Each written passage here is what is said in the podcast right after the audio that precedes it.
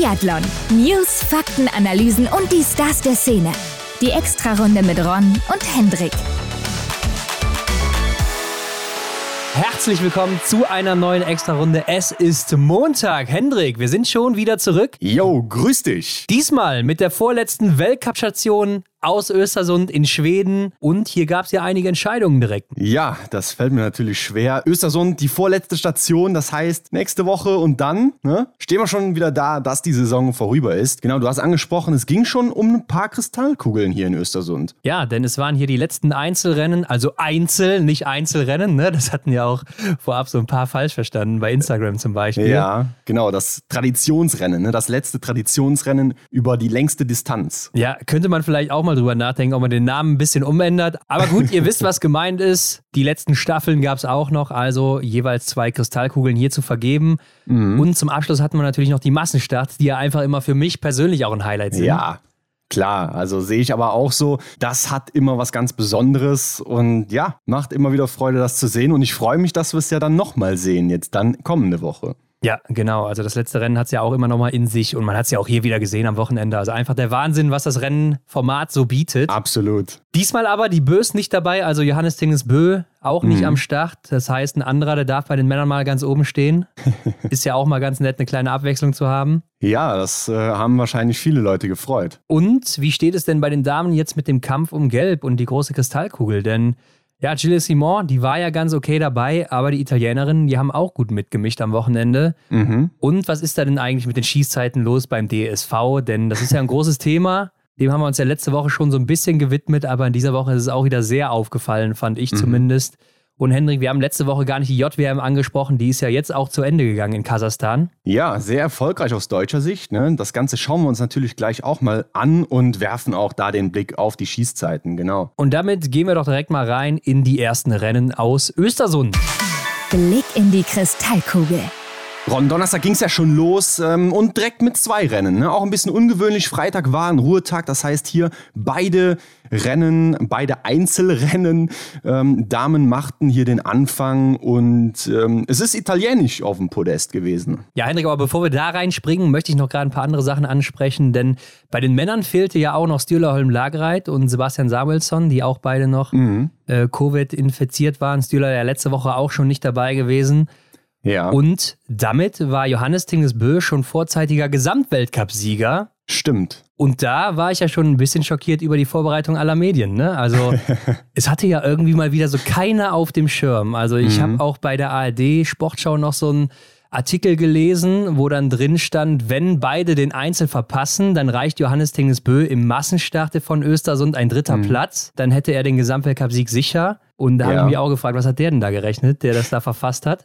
Ich erinnere mich, ja, da waren ein paar Beiträge, ein paar Artikel, die man lesen konnte, die waren nicht ganz, ja, korrekt aufgearbeitet. Kann man das so schon sagen? Ja, auf jeden Fall kann man so sagen. Also theoretisch kannst du ja einfach rechnen, wie viele Punkte sind noch übrig und wie viele Punkte hat der Vorsprung. Und mhm. dann hast du das Delta, also die Differenz dazwischen und du weißt, okay, der kann ihn nicht mehr einholen, ne? Genau. Oder wie wir, wir haben unsere eigene Excel-Tabelle, wir können dann immer direkt sehen, so wann es nicht mehr möglich ist. Aber ja, das ist eigentlich relativ easy, vor allen Dingen, mhm. weil man ja gar keine Streicher mehr hat. Da war es noch ein bisschen komplizierter vorher, konnte ich dann ja. vielleicht verstehen, weil man ja nicht weiß, was wird am Ende noch gestrichen, wenn man da nochmal patzt oder so oder nicht dabei mhm. ist. Aber hier, ja, war es doch relativ eindeutig und deshalb war ich da ein bisschen schockiert über die Vorbereitung einiger Medien. Also das war jetzt nicht nur die Sportschau, sondern auch Eurosport waren dann die ersten, wo ich es mhm. gesehen hatte, aber so ohne wirklichen Proof, also die hatten gar keinen richtigen Beleg, dass die nicht starten werden, die Bös. Ja. Die haben es dann einfach so vermeldet. Ich fand es auch interessant zu sehen, wie dieses Lauffeuer dann sich langsam ausgebreitet hat. Ne? Diese erste ja, ja, Meldung, die genau. kam, dieser erste Beitrag und dann kam das eine und das andere Magazin dann auch noch mit dazu. Also es war sehr amüsant und ich habe dich ja auch schon so ein bisschen gedrängt hier. Wir hatten natürlich auch eine kleine Sache vorbereitet zu dieser Situation. Ja, aber da wollten wir uns noch ähm, auf Nummer sicher wagen. Ne? Ja, weil du weißt ja nicht, vielleicht wäre Stühler doch noch angetreten. Er war sich genau. ja auch längere Zeit noch nicht ganz sicher, ob er nicht vielleicht doch schon im Einzel startet. Mhm. Ja, und äh, irgendwann kam aber auch die Meldung dann beim NRK, dass er definitiv nicht dabei sein wird und die Bös dann eben auch nicht. Und ja, somit war es dann eben offiziell, aber da hatten dann auch einige Medien das schon vorher vermeldet. Also ich weiß nicht, woher die die Info hatten, aber gut, wie dem auch sei, vielleicht auch irgendwelche Connections oder so.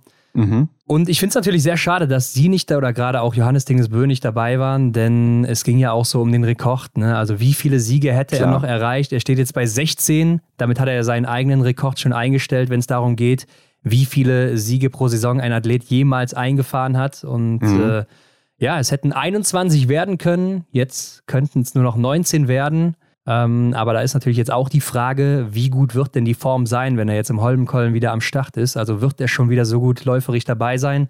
Mhm. Oder hat ihn Corona jetzt auch ein bisschen gebeutelt, ne? Klar, das bleibt abzuwarten. Hat man ja vielleicht auch schon hier und da bei Stühlerholm Greit gesehen im Massenstart. Schauen wir uns ja. natürlich gleich auch an, wie er da so sein kleines Comeback gefeiert hat oder auch eben nicht. Das bleibt abzuwarten. Auf jeden Fall sehr schade. Hätte ich gerne gesehen, wie das ausgegangen mhm. wäre, was da noch drin gewesen wäre für ihn. Aber gut, wir werden es nicht sehen oder wir werden dann eben mit einem anderen neuen Rekord klarkommen müssen, wie auch immer. Gehen wir ins Rennen der Damen rein. Du hast schon gesagt, die Italienerinnen, die machen hier das Rennen und hier ging es ja auch um die kleine Kristallkugel. Ne? Lisa Vitozzi gegen Hanna Oeberg so ein bisschen noch. Dahinter auch noch mhm. ein paar, die mitspielen konnten, aber die waren schon ein Stückchen weiter weg.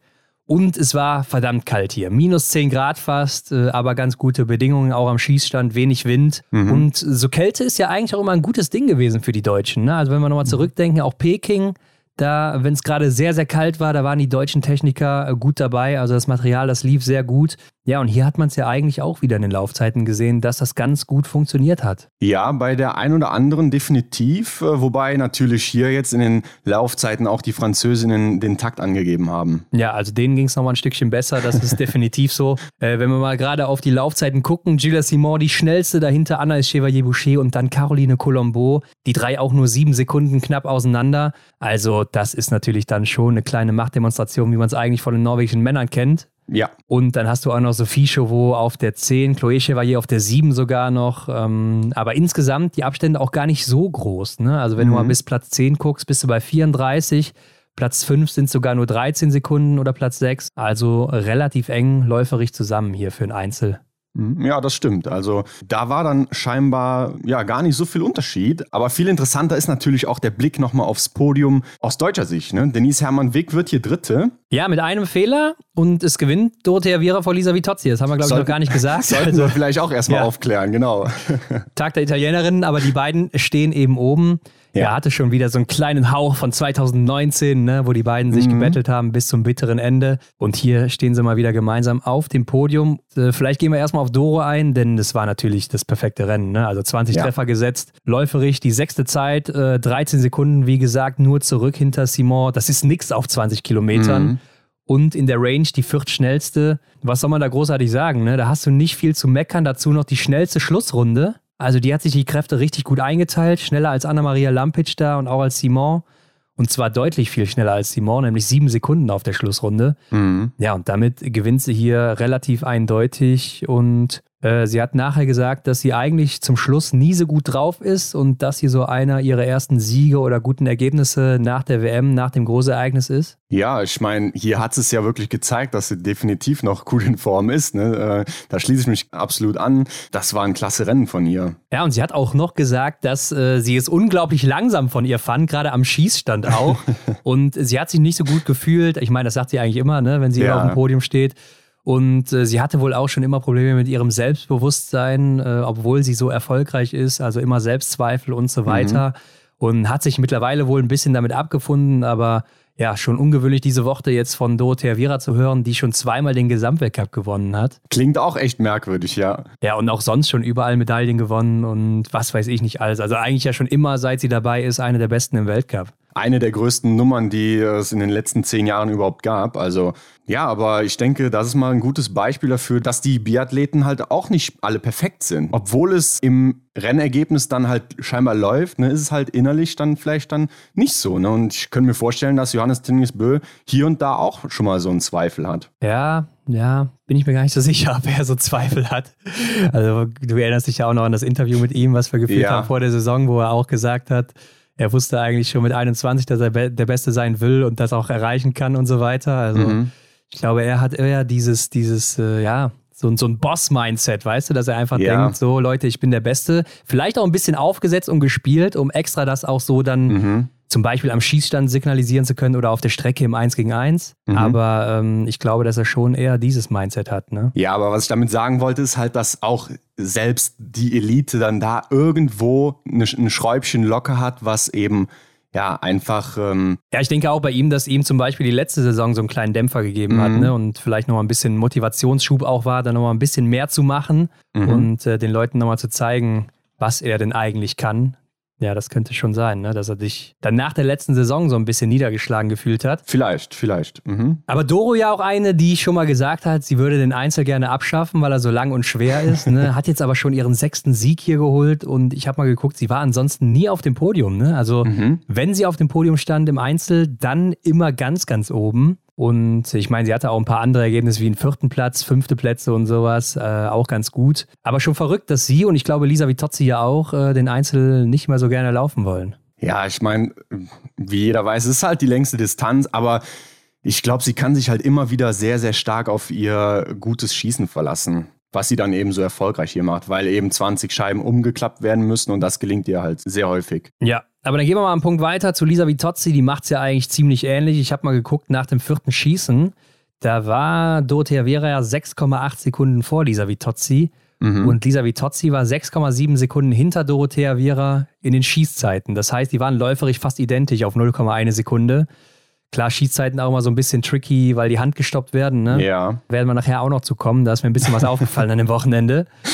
Und schon verrückt, dass die beiden echt ein fast identisches Rennen haben nach, was sind es? Ah, es sind ja gar keine 20 Kilometer, es sind ja 15. Ich glaube, wir haben eben mal 20 gesagt, ne? 15 mm, Kilometer. Klar, die Herren laufen 20, ja. die Damen 15. Also, dass sie nach circa 12,5 Kilometer fast gleich auf sind, läuferig. Schon verrückt. Und dann auf der letzten mm. Runde geht Lisa Vitozzi so ein bisschen ein. Sie hat wohl aber auch gesagt, dass sie schon wusste, dass sie die Kristallkugel sicher hat, weil die anderen so weit hinter ihr waren und da nichts mehr anbrennen würde. Also hat sich da vielleicht auch ein bisschen schon gefreut auf der letzten Runde. Meinte, sie hatte schon ein Lächeln auf den Lippen dann die ganze Zeit. Mhm. Ja, und holt damit dann eindeutig diese kleine Kugel. War ja auch jetzt immer auf dem Podium, auch bei der WM im Einzel. Und ich denke, damit auch hoch verdient. Aber das ist ja auch meistens so, wenn du in der Wertung am Ende vorne bist. Ja, das ist eigentlich klar.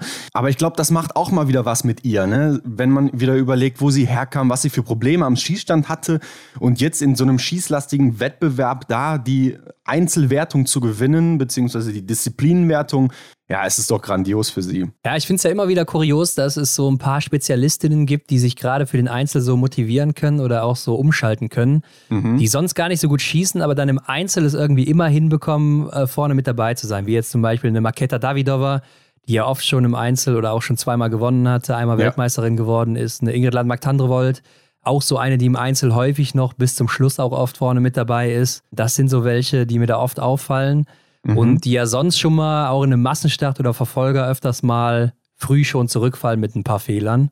Mhm. Und äh, immer wieder verrückt, wie der Einzel dann, dann sowas auslösen kann. Ne? Weil man vielleicht auch alleine ist auf der Strecke für längere Zeit und man weiß, so, das wird ein langes Rennen. Ich muss mein eigenes Ding machen und dann ist man irgendwie bei anderen Gedanken. Ja, da hat auch sicherlich ein großer Anteil die ganze mentale Komponente. Wie du sagst, wenn man alleine auf der Strecke ist, da fasst man vielleicht den anderen, den einen oder anderen Gedanken, den man dann beispielsweise in einem Massenstart oder einer Verfolgung gar nicht bekommt. Ja, das äh, könnte definitiv sein oder ja, vielleicht nicht so viele negative Gedanken auch dann, ja. wenn man auf der Strecke unterwegs ist. Ähm, die Italienerinnen ziehen damit an Elvira Oeberg beide im Gesamtweltcup vorbei, die ja hier nur 20. wird mit zwei Fehlern. Mhm. Ja, und das hätte, glaube ich, jetzt auch keiner so wirklich erwartet. Und gerade Doro, die überrascht mich da so ein bisschen, kommt so ein bisschen aus dem Nix irgendwie, ne? So unscheinbar unterwegs, aber trotzdem über die gesamte Saison doch recht konstant. Äh, hat natürlich ein bisschen Glück, dass die WM nicht mit reingezählt hat, denn da war mhm. sie ja mhm. nicht so gut unterwegs. Leider muss man dann dazu sagen, dass Julia Simon es nicht so spannend macht, weil sie wieder Vierte wird, also relativ nah dran ist und damit nicht so viele Punkte auf die beiden verliert. Ja, wenn man jetzt äh, die Spannung gerne hoch haben möchte, so wie wir es natürlich haben wollen, ne, ist es leider schon so, dass Julia Simon hier doch dann noch viele Punkte sammelt. Also, aber interessant, dass Elvira Oeberg scheinbar so platt ist, dass sie gar nicht mehr so da oben anknüpfen kann. Ja gut, äh, ich weiß jetzt nicht, wahrscheinlich war die ähm, Erkrankung von ihr einfach auch ein bisschen härter. Ne? Man mhm. sieht es ja auch in der Laufzeit, eine 22. Laufzeit. Elvira Oeberg, das wirst du in den letzten zwei Jahren wahrscheinlich keinmal gesehen haben in einem Einzel. Ja. Mit einer Minute 33 Rückstand und ja, ist halt einfach so, ne? Wenn man dann mal krank ist, erwischt wurde härter und dann ist die Form weg. Ähm, ja, dann kann man da auch nicht mehr viel machen. Hat er jetzt auch den Kampf um die große Kristallkugel offiziell aufgegeben auf der Pressekonferenz, hat sie das vorher gesagt in Östersund. Mhm. Körper macht einfach nicht mehr mit und ich, ja, kann mir auch nicht vorstellen, dass jetzt am Holmkollen auf einmal dieser Klick kommt und sich das wieder umändert. Und jetzt hat sie am Wochenende auch so viele Punkte verloren, dass da auch nicht mehr viel zu holen ist. Ja, da müsste schon viel passieren, dass das dann tatsächlich noch so funktioniert. Aber ich glaube, es ist auch eine gute Einstellung, dass man dann ehrlich zu sich selbst ist und das dann einfach so hinnimmt. Ich glaube, wir brauchen nicht darüber zu reden, dass Elvira Oeberg dann irgendwann mal äh, dieses große Ding mit nach Hause bringt, nach Schweden. Ist halt noch jung, ne? Von daher genau. ist da sicher noch alles drin in den nächsten Jahren und ich denke, das sieht sie auch so. Äh, Denise Hermann Wick, Dritte geworden, 19 Treffer gesetzt, also mal wieder solide unterwegs im Einzel. Aber ich fand ehrlich gesagt, dass die Luft so ein bisschen raus war, oder? Also hm. läuferig achte Zeit, 21 Sekunden zurück. Ja, hat man schon besser gesehen von ihr, oder? Also auch ja. die letzte Runde dann nochmal so 12 Sekunden Rückstand auf Doro Vira, auch wieder achte Zeit. Ja, weiß ich nicht. Also da hat sie mir in anderen Einzelrennen schon deutlich besser gefallen. Mhm, ja, und dennoch kommt dann da tatsächlich der dritte Platz noch bei raus.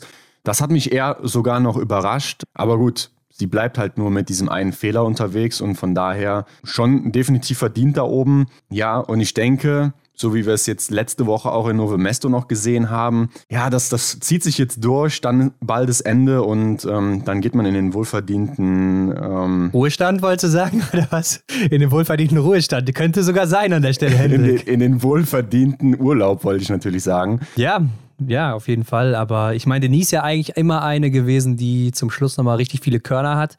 Ja, jetzt mhm. hier in. Österreich, muss ich sagen, ist mir das nicht so aufgefallen. Generell am Wochenende ähm, in, am Schießstand verliert sie ja auch hier nochmal 43 Sekunden auf die schnellste. Das war Rebecca Passler, natürlich. Oh, Rebecca Wie soll Passler, anders sein? Rebecca Passler, aber auch alleine schon 12 Sekunden vor der zweiten, Amy Baserga. Mhm. Also Wahnsinns-Schießzeit von ihr mal wieder. Ja, Denise 62. in der Range Time, ne? Das ist natürlich dann auch wieder was. Ja, das ist Wahnsinn. Also, wie viel Zeit man da liegen lässt. Das sind, ist ja fast eine Strafminute. Genau. Ja, es ist auf jeden Fall Gold wert, wenn man schnell schießen kann und ähm, dann natürlich auch noch trifft. Ne? Also ich meine, sie hatte auch ein Problem kurz mit ihrem Gewehr einmal beim Nachladen da. Mhm. Da hat sie noch ein bisschen rumgefummelt. Klar, das ist auch Zeit, die dann gefressen wird, aber ja, okay. Simon, Vierte haben wir gesagt, Emma Lander mit 20 Treffern Fünfte, wird sie sich sicher auch sehr freuen. Vanessa Vogt wird dann Sechste mit 19 Treffern, läuferig 16., 56 Sekunden zurück. Ja, mhm. ist okay, ist okay, aber ja, haben wir auch schon anders von ihr gesehen. Ne? Also auch die letzte Runde ist ja eigentlich was gewesen, was sie teilweise sehr gut beherrscht hat. Jetzt hier auch die zwölfte ist ja auch okay, aber sie war halt da auch schon mal unter den Top 3 oder so oder die beste letzte Runde, ne, die sie gesetzt hat. Genau, das eine ist das läuferisch, das andere ist natürlich dann wieder die Range Time. Ne? Hier ist die 70. und kriegt fast 49 Sekunden. Ist ein bekanntes Thema. Ja, das ist nämlich auch dann wirklich viel, auch wieder fast eine Strafminute. Ingrid Magdandrevold hat ich weiter vorne gesehen, schießt dann zum Schluss wieder mal diese zwei Fehler. Und das mhm. ist ja mhm. auch so ein Ding. Der Endgegner, das letzte Schießen, wenn es um was geht. Ne, das war bei ihr dann eben so, bei Maketa Davidova, die dann auch nochmal zwei Fehler schießt. Und auch äh, bei Janina Hettich-Walz, die dann auch zum Abschluss nochmal zwei Fehler schießt. Und bis dahin sind die alle fehlerfrei geblieben. Ähm, ist so ein Phänomen, das man häufig auch im Einzel beobachten kann. Ne? Ja, sehr schade. Gerade für Janina Hettich zum Beispiel, die dann ja ähm, schon weit es eigentlich geschafft hatte, ne? mit diesen drei Null-Fehlereinlagen und dann eben ja, im letzten dann da die Nerven irgendwie verliert. Ja, überleg mal, ne? wäre sie wirklich fehlerfrei geblieben, wäre sie hier ganz knapp Vierte geworden, knapp hinter Denise. Fünf Sekunden, also das wäre schon richtig stark gewesen dann mhm. an dem Tag. Schade, Caroline Aufwigstadt-Knotten, neunte mit 20 Treffern, war ja nach dem vierten Schießen sogar noch vierte, bricht dann aber ziemlich ein auf der letzten Runde, hatte ja noch einen Sturz. Da ist sie auch nur die 70. auf der letzten Runde, verliert da 56 Sekunden auf Doro Vira. Hatte auch Nasenbluten schon beim zweiten Schießen, ne? Also da konnte man es schon ja. sehen. War aber, glaube ich, einfach nur wegen der Belastung. Also ist davor nicht schon mal gestürzt oder so, sondern ja, passiert halt schon mal bei Kältebelastung und so, ne? Ja, das ist so ein Ding, was mir jetzt die letzten Wochen halt erst richtig aufgefallen ist. Ne? Glaube ich, war vorher gar nicht so sehr Thema. Vielleicht erinnere ich mich aber auch einfach nur nicht mehr dran. Ja, das hatten wir jetzt schon mal irgendwo gesehen, ne? Ja, war es nicht sogar im IBU Cup? Natürlich in Kenmore war es nochmal wahrscheinlich ein Grad kälter. Ja, gut. Kann eben passieren. Ähm, ansonsten Hanna Kebinger auf 11 mit zwei Fehlern. Dann wird Makeda Davidova eben 13. mit der 1 gestartet. Also ja, 1,8 wäre sie ansonsten Dritte geworden, hätte sie diese zwei Fehler zum Schluss nicht geschossen. Mhm. Äh, Elvira Oeberg dann eben 20. Hanna Oeberg 23. Also mit den Schwedinnen war zu Hause nicht viel los. Ne? Also Elvira Oeberg ist dann schon die beste Schwedin auf 20. Hanna Oeberg 23 mit drei Fehlern sogar, läuferig auch nur die 14. und damit die schnellste Schwedin. Das, das finde ich interessant, ne? dass die Schwedinnen und Schweden scheinbar, ja, lag es vielleicht sogar am Material, wer weiß, ne? aber das müssten sie ja eigentlich zu Hause auf der Heimstrecke drauf haben. Mit den Bedingungen. War ja letzte Woche auch schon nicht gut, so insgesamt mhm. die Leistung. Und ja, irgendwie ist die Form weg. Das finde ich auch kurios, dass die nach der WM zack plötzlich weg ist. Auf ja. dem Punkt war sie da und dann ja irgendwie komplett weg, außer bei Ponce Oma und Samuelsson vielleicht, der aber ja auch wieder fehlt. Mhm. Na gut, äh, ja, Janina Hettich-Walz, 24. mit den letzten zwei Fehlern. Und dann haben wir noch Anna Weidel auf 43 mit zwei Fehlern. Ja, und hier ganz klar das Läuferische, ne? 57. Ja, Laufzeit. Genau. Ähnlich bekannt, will ich schon fast sagen, wie bei Vanessa Vogt, die Range Time ist leider diese Saison auch ja definitiv bei Anna Weidel die Kurstime. Ja, ich meine, Range Time, da muss sie sich keine Sorgen drum machen. Das war schon immer so. Ist ja auch hier Absolut wieder die achte.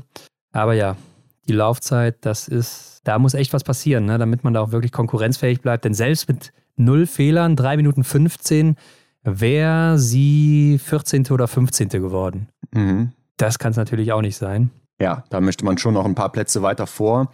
Lisa Hauser hat sich den Einzel sicherlich auch anders vorgestellt. Sie wird hier 46. mit fünf Fehlern insgesamt. Ja, genauso wie Lynn Persson, ne? Silbermedaillengewinnerin von Oberhof. Mit vier mhm. Fehlern 45. Ähnliches Bild wie bei den anderen Schwedinnen. Ja, Lisa Hauser, zehnte Laufzeit. Eigentlich gut gelaufen dann, ne? Also hier ja. mal wieder gut in Schuss, aber dann eben fünf Fehler, echt ungewöhnlich. Äh, hatte sie nicht mal den Einzel, nee, sie hat den Sprint in Östersund letztes Jahr gewonnen, ja. Den Einzel hatte David aber gewonnen, stimmt. Na gut, dann auf jeden Fall kommt sie in Östersund eigentlich ganz gut zurecht. Mhm. Martha Olsby-Reuseland, 55. Hendrik, äh, oh. fünf Fehler. Ja, 19. Laufzeit ist jetzt die Frage, hat sie vielleicht auch rausgenommen, weil sie hat ja bei den ersten zwei Schießeinlagen schon vier Fehler geschossen.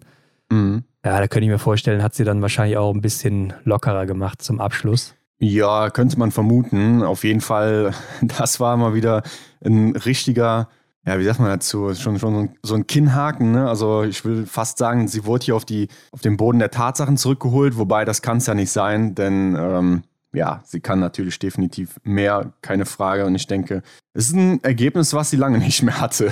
hatte sie ja. es überhaupt schon mal? Boah, das ist äh, eine gute Frage. Können wir mal kurz nachgucken. Also sicherlich wird sie es früher mal gehabt haben zum Einstieg oder sowas. Ja, ich sehe gerade einen 47. Platz im Sprint von Hochfilzen zum Beispiel in der Saison 18, 19. Ja, ich sehe hier auch gerade genau 71. im äh, Einzel von Pyeongchang bei den Olympischen Spielen 2018.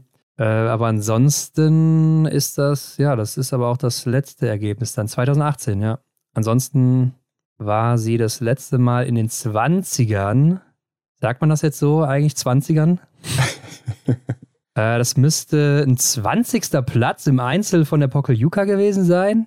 Mhm. Also ich will mal gerade gucken, ob ich hier nichts übersehe. hier ist noch was. 2020 Kontiolahti, 24. im Einzel Kontiolahti.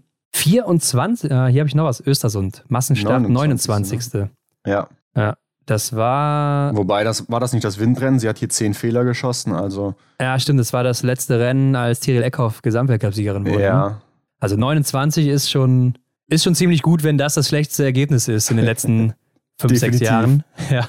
Ja, Anna-Maria Lampic, 61. Wie sieht das bei ihr aus mit den Laufzeiten? Ja, sie ist fünfte. fünfte. Ja, gut. Äh, ist aber nicht mehr so dominant wie noch zum Beispiel in Hochfilzen, wo sie das erste Mal dabei war, ne, im Sprint. Mhm.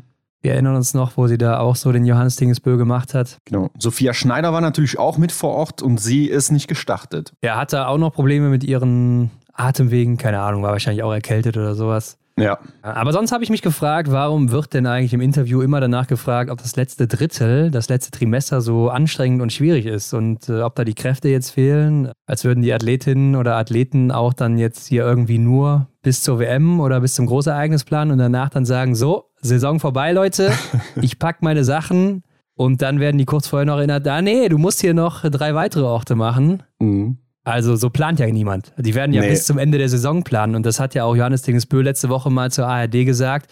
Der Weltcup-Kalender, der geht bis Mitte März bis zum Holmenkollen und bis dahin plant er auch. Also warum mhm. soll der jetzt hier irgendwie platt sein oder sonst was? Ja, klar, natürlich zieht sich das, ne, aber es zieht sich jedes Jahr genauso. Von daher äh, ist das ja ein bekanntes Thema. Und ähm, ja, es kam mir auch generell sehr eintönig vor, was die ganzen Interviewfragen wieder anging. Ja, ich glaube, da werden so fünf, sechs durchrotiert oder so und dann ja. kommt mal die eine dran, die einmal die andere. Aber gut, gehen wir weiter in das Männerrennen, Hendrik. Das war ja aus deutscher Sicht yes. mal wieder ein Highlight hier. Vielleicht noch vorab zur Kristallkugel. Johannes Dingesbö, der führte ja, aber war eben nicht dabei und deshalb machten das wahrscheinlich unter sich aus Wettle Schorster, Christiansen und Niklas Hartweg. Ja, die anderen, die hatten schon ein bisschen Abstand zu den beiden. Die waren noch mit drin, weil man ja relativ viele Punkte bekommt, weil mhm. im Einzel bist du ja auch mal schnell weg mit drei, vier, fünf Fehlern, ne? Ja. Am Ende wurde es dann aber doch so, dass der haushohe Favorit Wettle Schorster Christiansen sich die Kugel mitnimmt als Dritter. Ja, verdient, oder? Also ich finde, er ist so derjenige, der ja mal wieder so im Hintergrund agiert. Natürlich profitiert er jetzt sehr von der Abwesenheit, aber ja, unterm Strich hat es mich sehr gefreut für ihn. Er war ja jetzt auch zweimal auf dem Podest hier im Einzel, ansonsten einmal siebter, einmal zehnter. Ist nicht so solide wie jetzt eine Lisa Vitozzi, aber trotzdem, äh, ich denke aber auch, dass wenn Johannes Dingesbüll dabei gewesen wäre, wahrscheinlich äh, hätte er es dann nicht geholt. Wahrscheinlich, ja. Aber interessant fand ich auch, das hat uns jemand auf Instagram geschrieben, dass bei diesem Einzel jetzt die Top 8 der letzten Einzelausgabe von Östersund äh, jetzt diesmal gar nicht am Start waren. Also Stimmt. es war ja nochmal eine andere Situation wie beim Damenrennen. Bei den Damen waren natürlich alle Damen dabei, so die aktuell die Leistung bestimmen und bei den Herren hier ja definitiv nicht. Stimmt, damals hat Stühler gewonnen und Taille war Zweiter, Simon de Thieu Dritter, alle drei nicht mehr dabei. Und ja, wenn du weiter runter gehst, geht das bis Platz 8, Kantoff, Jomayer war auch nicht dabei und ja, genauso wie ja äh, Jacqueline und Samuelsson. Mhm. Und das war ja dann auch wahrscheinlich diese Chance für ähm, den Zweitplatzierten hier, Tommaso Giacomel und natürlich auch für Benny Doll, ne, die das dann auch perfekt ausgenutzt haben. Wobei man muss ja sagen, Benny Doll, 20 Treffer, erstmal das erste Mal in seiner Karriere, dass er 20 von 20 trifft. Ja. Also ansonsten hat er das nur mal im Sprint geschafft hier und da, aber 20 von 20 noch nie. Ja, dann viertbeste Laufzeit okay, jetzt kannst du wieder sagen, okay, Johannes Dingsbö ist dabei, gut, dann hat er die fünftbeste oder Taille noch dabei, dann vielleicht die sechstbeste. Dann kriegt er vielleicht auch eine Minute oder so. Also da hätte Johannes Dingsbö schon wahrscheinlich 18, 19 Treffer setzen müssen an dem Tag. Bestimmt, ja. Ich glaube sogar auch 19. Also eine Strafminute hätte er sich vielleicht leisten können, aber ähm, das soll die Leistung von Benny auf jeden Fall nicht schmälern. Ähm, ich kam dann auch direkt wieder an den Gedanken, letztes Jahr Gesamtweltcup-Sieger Quentin Fiomayer, da ging es ja dann auch um das Thema. Ja, gut, er hat wahrscheinlich nur gewonnen, weil Johannes Dingesbö eben die Saison beendet hatte nach Olympia und. Naja, der Abstand war schon groß damals, ne? Genau, aber das kam mir direkt wieder in den Sinn, so, er steht jetzt hier oben oder auch Tommaso Giacomel, der kommt hier auf sein erstes Podium, war das so? Ja, auf ja, jeden ja. Fall seinen ersten, zweiten Platz in seiner Karriere, mm, weil die anderen natürlich nicht dabei waren. Aber im Endeffekt kannst du dich natürlich nur messen mit den Leuten, die am Start stehen. Und dann waren eben die drei am besten. Ja, und Johannes Dingsbö, der kann auch mal drei, vier Fehler schießen und dann ist er irgendwie nur Sechster. Klar. Nein, aber klar, du weißt es eben nicht und muss man jetzt so annehmen. Und für Tommaso Giacomel war es das erste Podest, genau. Hat sich ja auch richtig gefreut dann im, im äh, Ziel, hat man ja noch gesehen, ist ja. auch wieder ausgerastet, wie immer.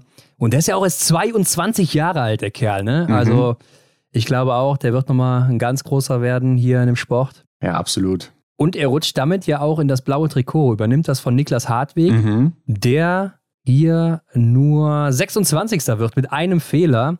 Ja, und der war eben so der Widersacher von Wettle Schorster Christiansen. Da hat sich, glaube ich, jeder gefreut oder hätte sich gefreut, wenn der sich die Kugel geholt hätte. Stimmt, der war ja auch noch sehr, sehr gut mit dabei in der Einzelwertung. Ja, also wäre gar nicht so ausgeschlossen gewesen, beziehungsweise relativ, also hätte Wettle jetzt hier nicht den dritten Platz gemacht, sondern auch wieder irgendwie Zehnter oder so mhm. und er vielleicht Top 5 gelaufen, dann hätte er es, glaube ich, schon gepackt.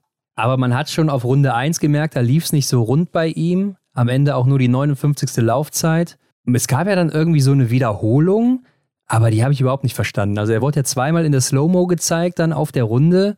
Ja. Und ich habe mich gefragt, was wollen die mir jetzt zeigen? Also ich habe die ganze Zeit auf den Sturz gewartet oder sonst was, aber da mhm. kam ja nichts. Ja, ich glaube, es ging eher viel mehr darum, dass er sich schwer tut, aber mal ehrlich, so in der Zeitlupe sieht ja, halt eben. alles schwer aus. ja, in der Zeitlupe siehst du ja nicht, dass sich einer schwer tut. Also. Ja. Ja, ich habe es bis heute nicht verstanden, aber vielleicht kann mich da irgendwer aufklären. Ja, schade, aber ich glaube, da wird auch noch was auf ihn zukommen in den nächsten ja. Jahren. Also der wird sich bestimmt noch die eine oder andere Kugel mal holen.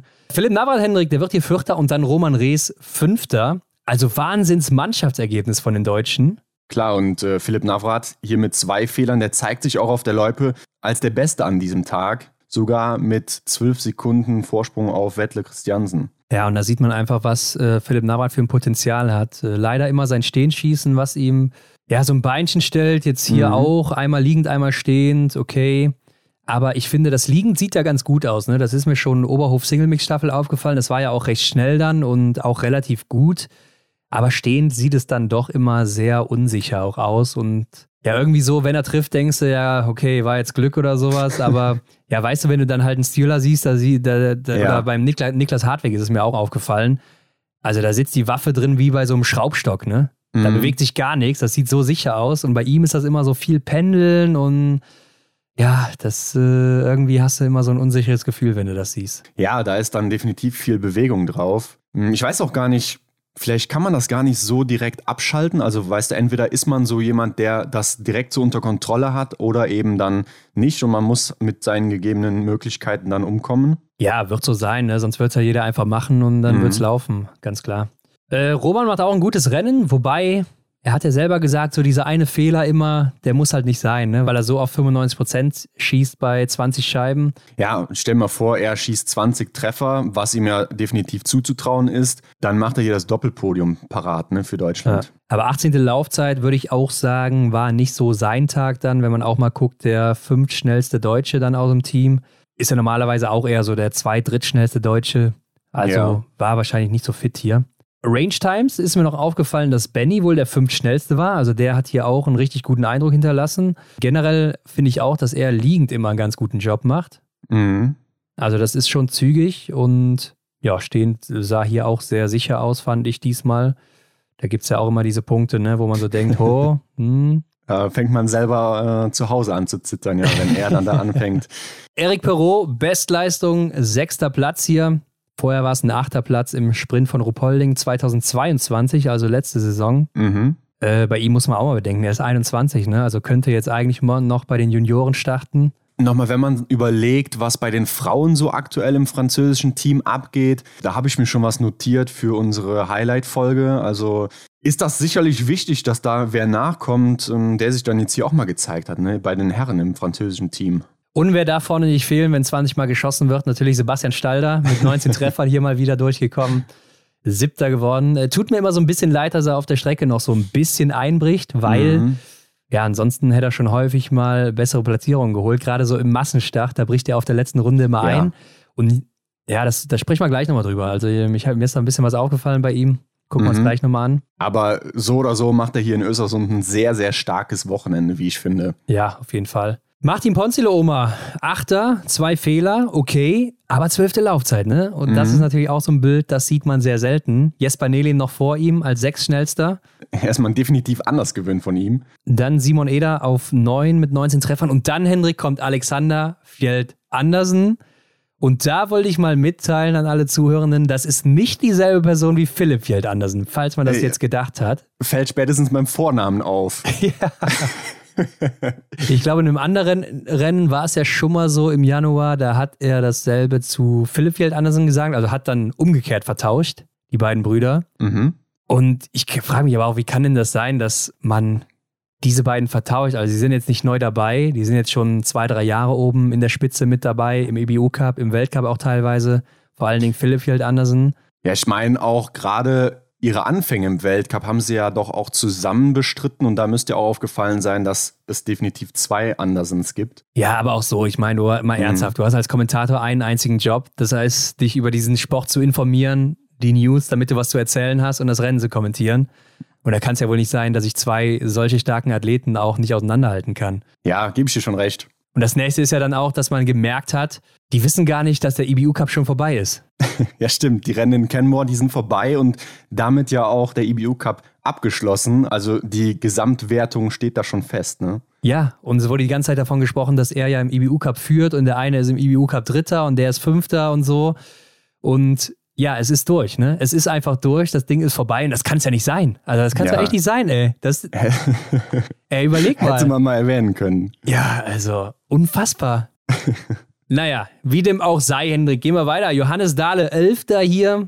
Wäre ja eigentlich so der Kandidat, der dann hier so die beste Laufzeit setzen müsste, ne? Wenn jetzt Johannes mhm. Dingesbö nicht da ist, Taje nicht da ist, Wettle, okay, vielleicht auch er dann, aber eigentlich dann Johannes schon der, der, der ist, der das am ehesten noch kann. Ja, so kenne ich ihn auch eigentlich. Also ich habe immer noch dieses Bild im Kopf, wo er seinen ersten Weltcupsieg einfährt, wo er auf der letzten Runde nochmal richtig Gas gibt und auch einfach so für mich dieser Charakter war des schnellen Laufens. Ja, sehe ich auch so, dass man da eigentlich, wenn die großen Norweger fehlen, dann eben so ein mittlerer Norweger, will ich ihn jetzt mal betiteln, dann eben ähm, die, die Rolle da übernimmt, klar. Ja, passt aber auch von der Körpergröße her, glaube ich, mit dem mittleren Norweger. Ja, aber ich glaube, im Massenstart und in der Staffel hat man es dann wieder anders gesehen bei ihm. Ja. Endres Remsheim, Henrik, wird dann 16. der IBU Cup Gesamtsieger. Äh, Johannes Kühn 18. mit drei Fehlern. Äh, Läuferich 10. solide. Mhm. Fabian Kloth 23. Niklas Hartwig haben wir schon gesagt. Dann kommt Justus Strelo auf der 28 mit drei Fehlern. 30. Laufzeit, zwei Minuten Rückstand läuferig. Ja, das ist dann auch wieder zu viel, ne? Wenn Johannes Dingesbö dabei gewesen wäre, ja, dann können es schon locker auch mal 3, 3,30 sein, wenn nicht sogar 4 Minuten. Wahrscheinlich, ja. Dann hast du David Zobel, macht eigentlich in der Spur hier mal wieder ein richtig oh. gutes Rennen. Ne? Neunte mhm. Laufzeit und auch nur 38 Sekunden da zurück, aber dann fünf Fehler. Ja, sehr bitter, ne? Der Mann, der ja auch noch eigentlich um die Kugel hätte mitkämpfen können, war ja auch schon auf dem Podest zu Saisonbeginn im Einzel, aber war natürlich auch schon relativ weit weg von der Spitze. Klar, auch wieder so ein faszinierender Punkt an Biathlon, dass er zum Auftakt in Kontiolahti einfach da auf dem Podest stand in diesem Format und jetzt dann hier an dem Tag 42. wird. Ja, aber schön zu sehen, dass er halt läuferig wieder dabei ist, wo er jetzt auch die letzten Woche starke Probleme hatte. Mhm. Verbion Sörem, 45. Der Mann aus dem IBU Cup, der hier reingerückt ist mit vier Fehlern, läuferig 23. Ja, war jetzt nicht so sein Tag. Ne? Also wir haben es ja bei der Europameisterschaft gesehen, da war er eigentlich immer ein Stückchen schneller noch als Philipp Navrat mhm. und hätte somit eigentlich das Potenzial, auch die beste Laufzeit hier zu setzen oder auch die Top 3 Laufzeiten hier mit zu bestimmen, auf jeden Fall. Ja, wobei, da könnte ich mir auch vorstellen, da spielte dann vermutlich auch die Aufregung eine große Rolle. Ja, ich denke auch ich die Aufregung. Ähm, er hat auch davon gesprochen, dass er wohl noch Jetlag hat. Ja. Äh, kommt ja klar aus Kanada, Zeitverschiebung und so weiter. Die waren mhm. fast zwei Wochen da oder sogar zwei Wochen.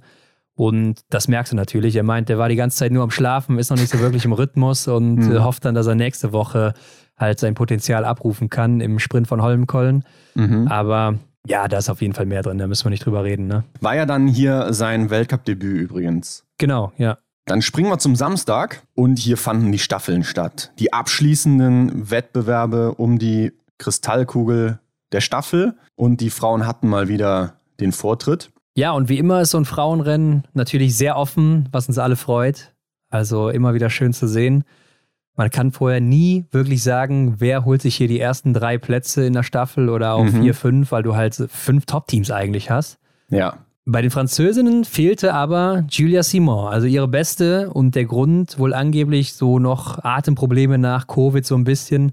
Ja. Aber machen wir uns nichts vor, Hendrik, die wollen die große Kristallkugel natürlich nach Frankreich holen. Ne?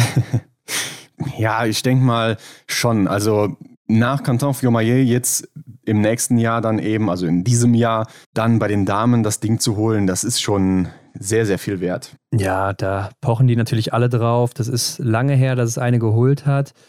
Ich glaube, die letzte müsste gewesen sein Sandrine Bailly. Das ist aber jetzt auch schon, lass mich nicht lügen, ey. Also da war ich noch echt jung, als sie das geholt hat. Mhm. Guck mal gerade nach. Ah, ich sehe hier 2004, 5. Also ist schon ein paar Jährchen her. Ja. ne? Fast 20 Jahre schon. Wahnsinn. Ja, kann man verstehen, dass sie das nochmal holen wollen. Und hat ja auch schon in Ruppolding vor dem Massenstart die Staffel ausgesetzt. Mhm. Ja. Einige hatten bei uns geschrieben, dass das vielleicht auch egoistisch wäre. Finde ich persönlich jetzt nicht, weil es ist am Ende eine Einzelsportart mhm. und die große Kugel, die ist eben das größte Achievement, was man im Biathlon erreichen kann. Und wenn du einmal ja. diese Chance im Leben hast, also man weiß es natürlich nicht, aber es könnte sein, dass es die einmalige Chance ist, dann willst du das natürlich ergreifen. Und wir haben es ja auch in der Vergangenheit oft gesehen. Ein Ole Einer Björn hat auch immer mal wieder Rennen ausgelassen. Ein Martin Foucault hat sich auch immer mal wieder geschont in der Staffel oder auch ein Johannes Dingesbö schon. Ähm, von daher denke ich, geht das doch in Ordnung. Ja, und ich denke auch, gerade bei so einem starken Damenteam, wie es die Französinnen gerade sind, ja. Ähm, ist da jetzt gar nicht so viel Verlust gewesen, dass Julia Simon eben nicht mit am Start war, wenn man sieht, wie ja, die anderen Damen hier agiert haben. Also die haben alle sehr, sehr gut äh, ihren Job gemacht und ja, kommen dann natürlich nach, no, nach Norwegen, die die Staffel gewonnen haben, als Zweite ins Ziel. Von daher geht das absolut in Ordnung. Ja, denke ich auch. Also sehe ich genauso wie du, dass das Team einfach so stark besetzt ist, dass das nicht so einen großen Unterschied ausmacht. Mhm. Es wird schon in Ordnung gehen. Und ich denke auch, dass die Trainer sich das auch so überlegt haben vorab. Ja. Es waren aber jetzt hier auch nur 15 Staffeln dabei, ne? Sonst hast du meistens so 19 bis 20. Bei der WM waren es auch nur 16. Also 15 ist schon wirklich sehr, sehr wenig. Mhm. Und das hat schon so ein komisches Bild gehabt. Also irgendwie war es sehr dünn das Feld, aber dadurch natürlich qualitativ wahrscheinlich etwas hochwertiger besetzt, weil ja, die Nationen, die natürlich nicht so gut sind, werden dann auch eher sagen, okay, da reise ich jetzt nicht hin. Ja, es spiegelt sich ja allein auch schon bei den überrundeten Nationen wieder. Ähm, die Slowakei, die wird hier als einzige Nation überrundet und ja, sonst kommen alle ins Ziel. Also ja. ja, spricht schon dafür, dass die Qualität im Feld sehr hoch war. Aber lass uns mal reingehen in das Rennen hier. Janina Hettich-Walz, die startet für Deutschland. Mhm. Und was mir auf dieser ersten Position aufgefallen ist, natürlich mal wieder Rebecca Passler, die alle platt macht im Stehendanschlag. die hat schon zwei Scheiben umgeklappt stehen. Da starten die anderen gerade erst. Und die sind alle ziemlich gleichzeitig auf die Matte gekommen. Mhm. Also, das ist einfach Wahnsinn, was sie da macht. Ne? Und ja, das ist brutal. Und sie bleibt ja dann auch fehlerfrei. Ja, eben. Und ich habe mal geguckt, in den Schießzeiten steht 27,8 Sekunden. Da habe ich gedacht, das kann nicht sein. Also es kann mhm. nicht sein, dass du als Erste wieder rausgehst mit dieser Schießgeschwindigkeit und dann 27,8 hast. Also das muss irgendwas Richtung 20 sein. Und dann habe ich auch mal selber nachgestoppt. Ähm, man konnte das ganz gut sehen, wann sie die Matte berührt und verlässt. Mhm. Und da ist sie bei 17, 18 Sekunden so rum gewesen. Ne? Mhm, okay, also du hast es im Nachgang nochmal angeschaut dann. Ja, ja, genau. Und mhm da sieht man schon, Datacenter, gerade wenn es um diese Schießzeiten geht, nicht immer so ganz akkurat. Ja, es ist ja bekannt, dass das Ganze handgestoppt ist und vielleicht hat da jemand in dem Moment äh, kurz geschlafen. Ja, muss ja. Also 10 Sekunden Unterschied, das ist natürlich äh, Tag und Nacht. ja, klar. Gerade beim Schießen, also ja. Jedenfalls fand ich das sehr beeindruckend und man hatte ja dann auch den Vergleich zu Janina Hettich, die hier nachladen musste und die geht ja dafür komplett aus dem Anschlag raus, ne? Mhm. Und da frage ich mich ja auch, wie kann denn das sein? Also, du siehst es doch dann auch bei Lisa Vitozzi, bei Rebecca Passler oder auch bei vielen anderen. Die bleiben im Anschlag drin, die nehmen direkt die Patrone, zack, rein. Also, ähm, ich habe es mir nachher mal bei Lisa Vitozzi angeguckt. Im Stehendanschlag ähm, brauchte sie ja auch einen Nachlader. Mhm. Und da schießt die am Ende laut Schießzeit 25,7 Sekunden. Ich habe 24,5 gestoppt. Aber 24,5, das schießen andere deutsche Athletinnen ohne Nachlader. Ja, das ist, ähm, da verliert man einfach so viel Zeit. Das müsste halt überhaupt nicht sein. Also die einzige, wo mir aufgefallen ist bei den deutschen Starterinnen, die nicht aus dem Anschlag rausgeht, ist Anna Weidel. Mhm. Und die ist ja bekanntlich die schnellste mit Franzi Preuß. Die geht, glaube ich, auch nicht raus, bin mir nicht ja. ganz sicher. Aber bei Denise habe ich es gesehen, bei Sophia Schneider habe ich es zum Beispiel gesehen. Äh, Vanessa Vogt musste nicht nachladen, habe ich jetzt auch nicht mehr bei älteren Rennen nachgeguckt. Aber ja, das ist einfach schon so ein Punkt, das muss doch drin sein, oder? Also wenn ich selber auch Athlet wäre, ich würde mhm. doch jeden Tag da stehen und das so lange üben, bis, bis zum Umfallen, bis ich das kann. Und zwar maximal ja. schnell.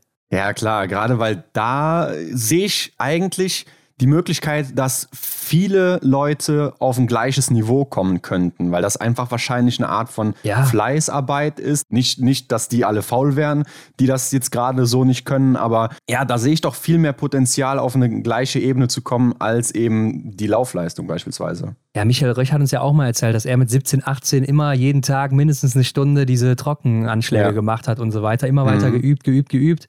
Und deshalb war er am Anfang halt einer der schnellsten. Und wenn du jetzt auch mal bei den Junioren und Juniorinnen guckst, wie schnell die teilweise auch schon alle schießen, ne? oder Martin Öldal ja das perfekte Beispiel, die Italienerinnen hier, Eric Perrault, guck dir den auch gleich mal an. Also ja. wie schnell das überall geht. Jacomel genauso. Diese ganzen jungen Leute, also der Standard wird auf jeden Fall Richtung 20 gehen. Ne? Das hat Herbert Fritzenwenger mhm. ja auch mal gut gesagt. Am Wochenende, da muss ich ihn auch mal loben. Es wird so kommen, ganz klar. Und wenn du dann irgendwo bei 28, 30 bist und das dann bei zweimal Schießen stehend, ja gut, dann verlierst du liegend aber wahrscheinlich auch noch hier ein bisschen was. Ja, dann, dann hast du schon 30, 40 Sekunden, die du da verlierst pro Rennen. Ne? Mhm. Und das sieht man ja auch jedes Mal in den Range Times. Klar, also haben wir auch schon oft thematisiert, dass man da halt auch wirklich Rennen verliert. Ne? Und wie ich eben schon sagte, das ist halt relativ unnötig. Sehe ich eben genauso, ich, kann ich echt nicht nachvollziehen, warum das so ist. Also müssen wir mal im Sommer auf Grund gehen, was da los ist, Hendrik. Hören wir mal nach, ja. Position 2 ist mir eigentlich nur aufgefallen, dieser Sturz von Anna Magnusson durch Hanna Kebinger. Ja, die sind in der Wechselzone aneinander geraten. Ne? Ich glaube, Anna Magnusson ist dann unter den Ski von Hanna Kebinger gekommen. Ja, irgendwie sowas, ne? Oder Hanna Kebinger und, drauf und sie dann eben gestürzt. Aber ja. auf der anderen Seite war es ja ein gutes Zeichen, weil alle waren noch recht eng zusammen. Also es war ja sehr eng an der Stelle. Das heißt, mhm. die ganzen Nationen waren eng zusammen. Das heißt, das Rennen bleibt spannend. Also eigentlich war es doch gut für uns alle. Nur für die Schwedinnen eben nicht an der Stelle. Ja. Aber ja, insgesamt auch Hanna Kebinger und Dorothea Vera natürlich super stark hier unterwegs wieder. Hanna Kebinger, beste auf ja. ihrer Position, Doro nur vier Sekunden dahinter. Läuferig beide auch ganz gut dabei. Chloe Chevalier war auf dem Durchgang die schnellste. Aber gerade Hanna Kebinger ne, mit ihrer wenigen Erfahrung, die sie im Weltcup hat, dass sie hier schon so abliefert und hat jetzt noch keine Woche gehabt, wo sie mal so richtig gefailt hat. Das finde ich auch sehr, sehr spannend, äh, die Personalie Hanna Kebinger. Die halten wir uns auf jeden Fall im Auge. Ist ja auch so, die, auf die man vielleicht jetzt in der nächsten Zeit baut, wurde ja auch oft angesprochen. Aber ja, sie macht einfach einen guten Job und geht ja auch an, nach dem zweiten Schießen von ihr dann eben an eins raus. Ne? Klar, Doro schnappt sie sich dann nachher noch, aber das war wirklich wieder eine gute Vorstellung. Ja, ich denke auch bei ihr ist so das Ding, dass sie halt mal durchkommen muss. Also durch den Sommer ohne Krankheiten, ohne Verletzungen, wie auch immer. Und ja, dann, eine gute äh, Vorbereitung machen. Ja, und dann wird das nächste Jahr auch nochmal deutlich besser aussehen. Mhm. Äh, ja, übergibt aber trotzdem als Erste oder zeitgleich halt mit Doro dann ne, auf ja. die nächste Position, auf äh, Vanessa Vogt dann hier, die mal auf Position 3 gelaufen ist statt 1. Obwohl hat sie jetzt auch schon ein paar Mal gemacht. Und es war ja weiterhin ziemlich eng auch. Also insgesamt so die Top-Nationen immer noch 10 Sekunden beieinander. Schweden ist so ein bisschen rausgefallen, die aber ja generell auch irgendwie total von der Rolle sind. Also eigentlich das stärkste Team schwächelt so am meisten momentan. Haben wir ja eben schon gesagt, im, im Einzel hat es sich ja auch schon angedeutet. Also da war gar nicht so sehr mit den Olympiasiegerinnen zu rechnen. Und hier war dann auch die Vorentscheidung meiner Meinung nach Ingrid gegen Vanessa Vogt beim Schießen, wo beide fehlerfrei bleiben und dann vorne weglaufen. Caroline Colombo, mhm. läuferig sehr stark, aber mit zwei Nachladern fällt die dann eben ein Stückchen zurück. Ja, und dann war es ja eigentlich angerichtet, ne, dass oh ja. Deutschland bzw. Denise Hermann Wick gegen Martha Olsby-Reuseland um den Sieg kämpft. Ja, da habe ich mich schon natürlich auf die dritte Runde gefreut von den beiden, aber ja, bis ganz so weit ging es ja dann nicht im Duell.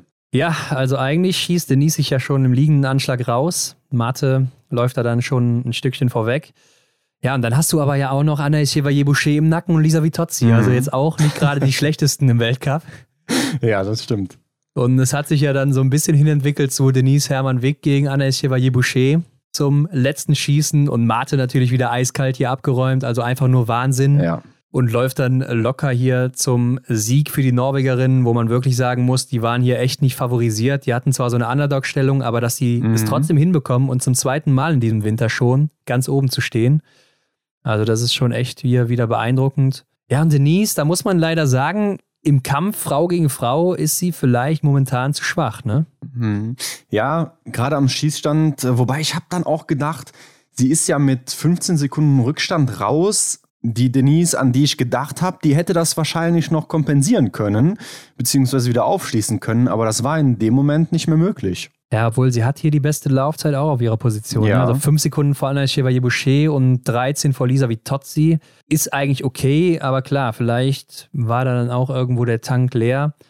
Ja, trotzdem muss man einfach sagen, da merkt man auch wieder diese Schießzeiten. Also wenn du dann eine neben dir stehen hast, die schießt dann nochmal 5, 6, 7, 8 Sekunden schneller als du.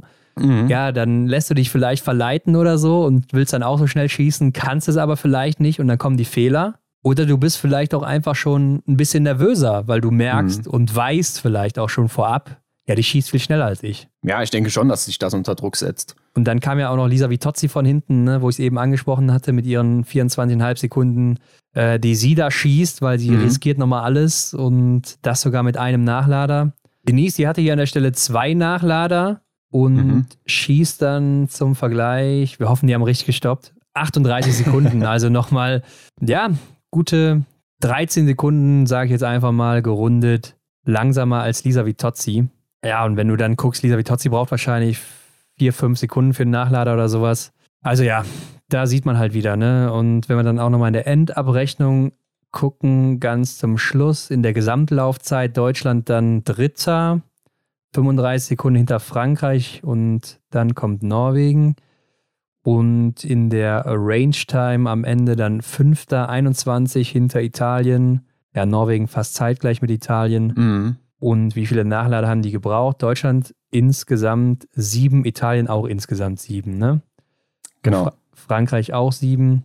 Aber da sieht man schon, Deutschland, obwohl sie genauso viele Nachlader gebraucht haben wie Italien, 21 Sekunden dahinter. Ja, und die tun am Ende sehr, sehr weh.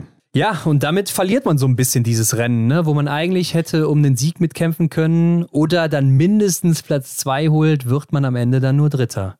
Und man hatte ja, noch Glück, dass man nicht doch noch Vierter wird. Ja, und man verliert ja nicht nur das Rennen, sondern auch die Kristallkugel. Ne? Denn Deutschland war ja hier in der Damenstaffel auch wirklich noch auf einem sehr, sehr guten Kurs, eben diese Wertung zu gewinnen. Und sie hätten nur vor Frankreich ins Ziel kommen müssen. Und das war eigentlich dann dieses beschriebene Duell, ja, was Frankreich dann gewonnen hat. Ja, so war es. Äh, klar, weil die Schwedinnen sich natürlich auch rausnehmen. Ja. Ähm, am Ende ist man dann wirklich nur Vierter. Ich meine, die Wertung war sehr, sehr eng beieinander noch vorher und das spiegelt auch so dieses gesamte Frauenbild wieder, was wir die gesamte Saison schon sehen.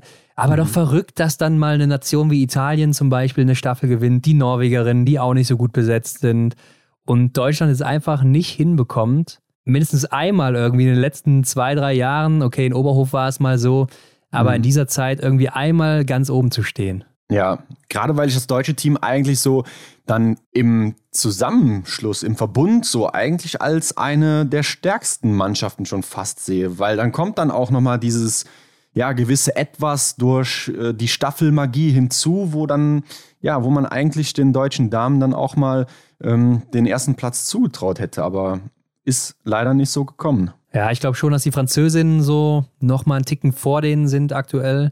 Äh, die haben vielleicht mhm. auch diesen Vorteil noch in der Loipe, weil sie halt läuferisch gebündelt jetzt auch hier gerade in Östersund so stark waren. Ja, Und, stimmt, sehr stark. Ähm, bei einer Staffel mit einem Nachlader oder so, da kannst du halt dann ein bisschen was weglaufen. Ne?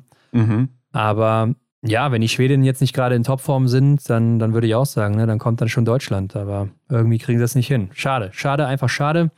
Genau. Und damit gehen wir doch mal ins Männerrennen. Und hier muss man ja wirklich sagen, war die Chance wahrscheinlich noch nie so groß für die deutschen Männer zu gewinnen. Nach dem Einzel jetzt auch vor allen Dingen hier in Östersund und weil dann eben so viele Top-Athleten fehlen, gerade bei Norwegen und Frankreich. Ja. Äh, die kleine Kristallkugel war vorher schon weg an die Norweger natürlich, die ja auch nach dem Rennen hier dann alle Staffeln gewonnen haben, die in die Wertung reingehen, die WM natürlich nicht. Mhm. Ja, verflixt, dass sie dann ausgerechnet bei der WM eben nicht das abrufen, was sie eigentlich immer abrufen.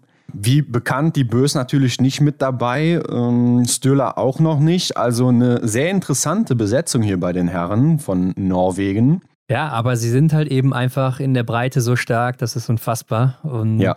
jeder liefert hier einfach ab und da musst du auch abliefern, wenn du dabei bleiben willst. Deutschland aber auch mit so einer bisschen anderen Taktik als sonst. Also Roman Rees hier mal als Startläufer. Mhm. Und ich denke mal, die Idee dahinter war, dass man nicht so früh in Rücklage kommt, wie das jetzt sonst war. Also das wurde ja auch letzten oder die letzten Wochen mal angesprochen dass man zu Beginn dann oft schon mal irgendwie 20, 30, 40 Sekunden aufholen musste weil der Startläufer dann eben eingebrochen ist auf der letzten Runde oder vielleicht auch nicht so gut geschossen hat. Und mhm. ich denke, mit Roman wollte man hier die Taktik angehen, dass er vielleicht sogar auf eins übergeben kann.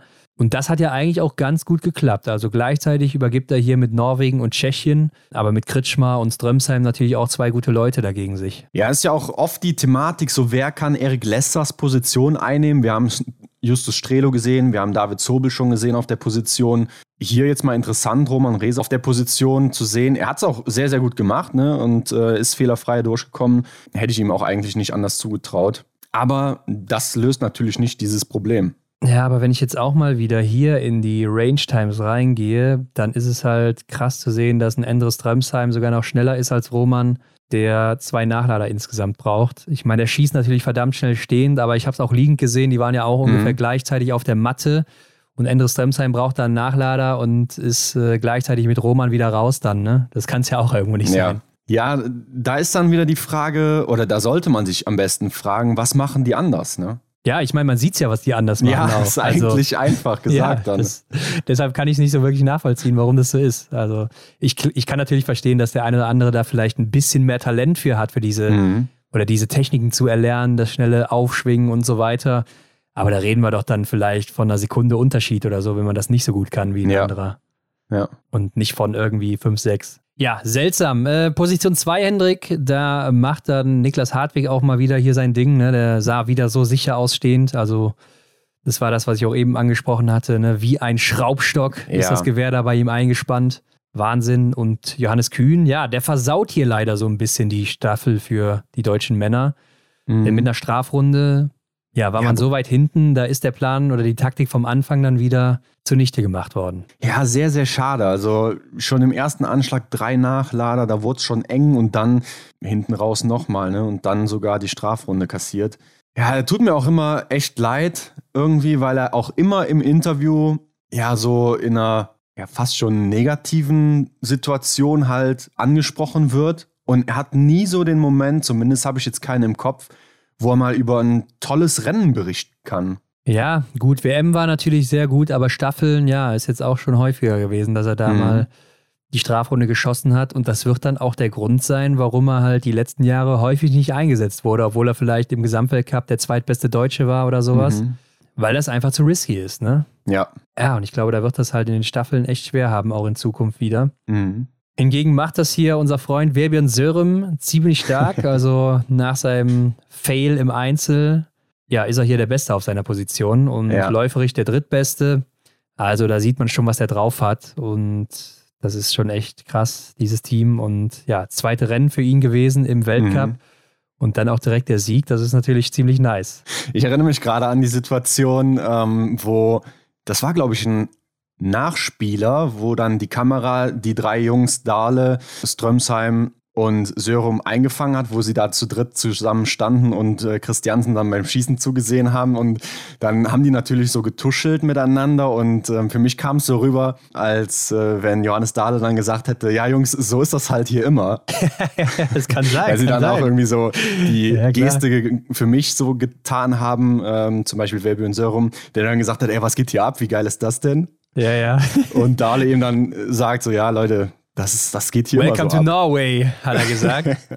ja, kann auf jeden Fall sein, klar. Also es ist natürlich... Sehr schönes Bild. Position 3 aber dann Philipp Navrat. Also auch Wahnsinn, was er hier wieder für ein Rennen hinlegt. Ne? Der ist aktuell mhm. wirklich in Topform. Zweite Laufzeit hinter Martin Ponzile Oma aber auch fast gleich schnell, nur zwei Sekunden dahinter und auch dann insgesamt okay, 28 Sekunden hinter Ponzile Oma, der aber auch wirklich ein Top-Rennen macht hier an dem Tag. Ja, Trotzdem, Philipp Navrat äh, holt da wieder einiges raus für das deutsche Team.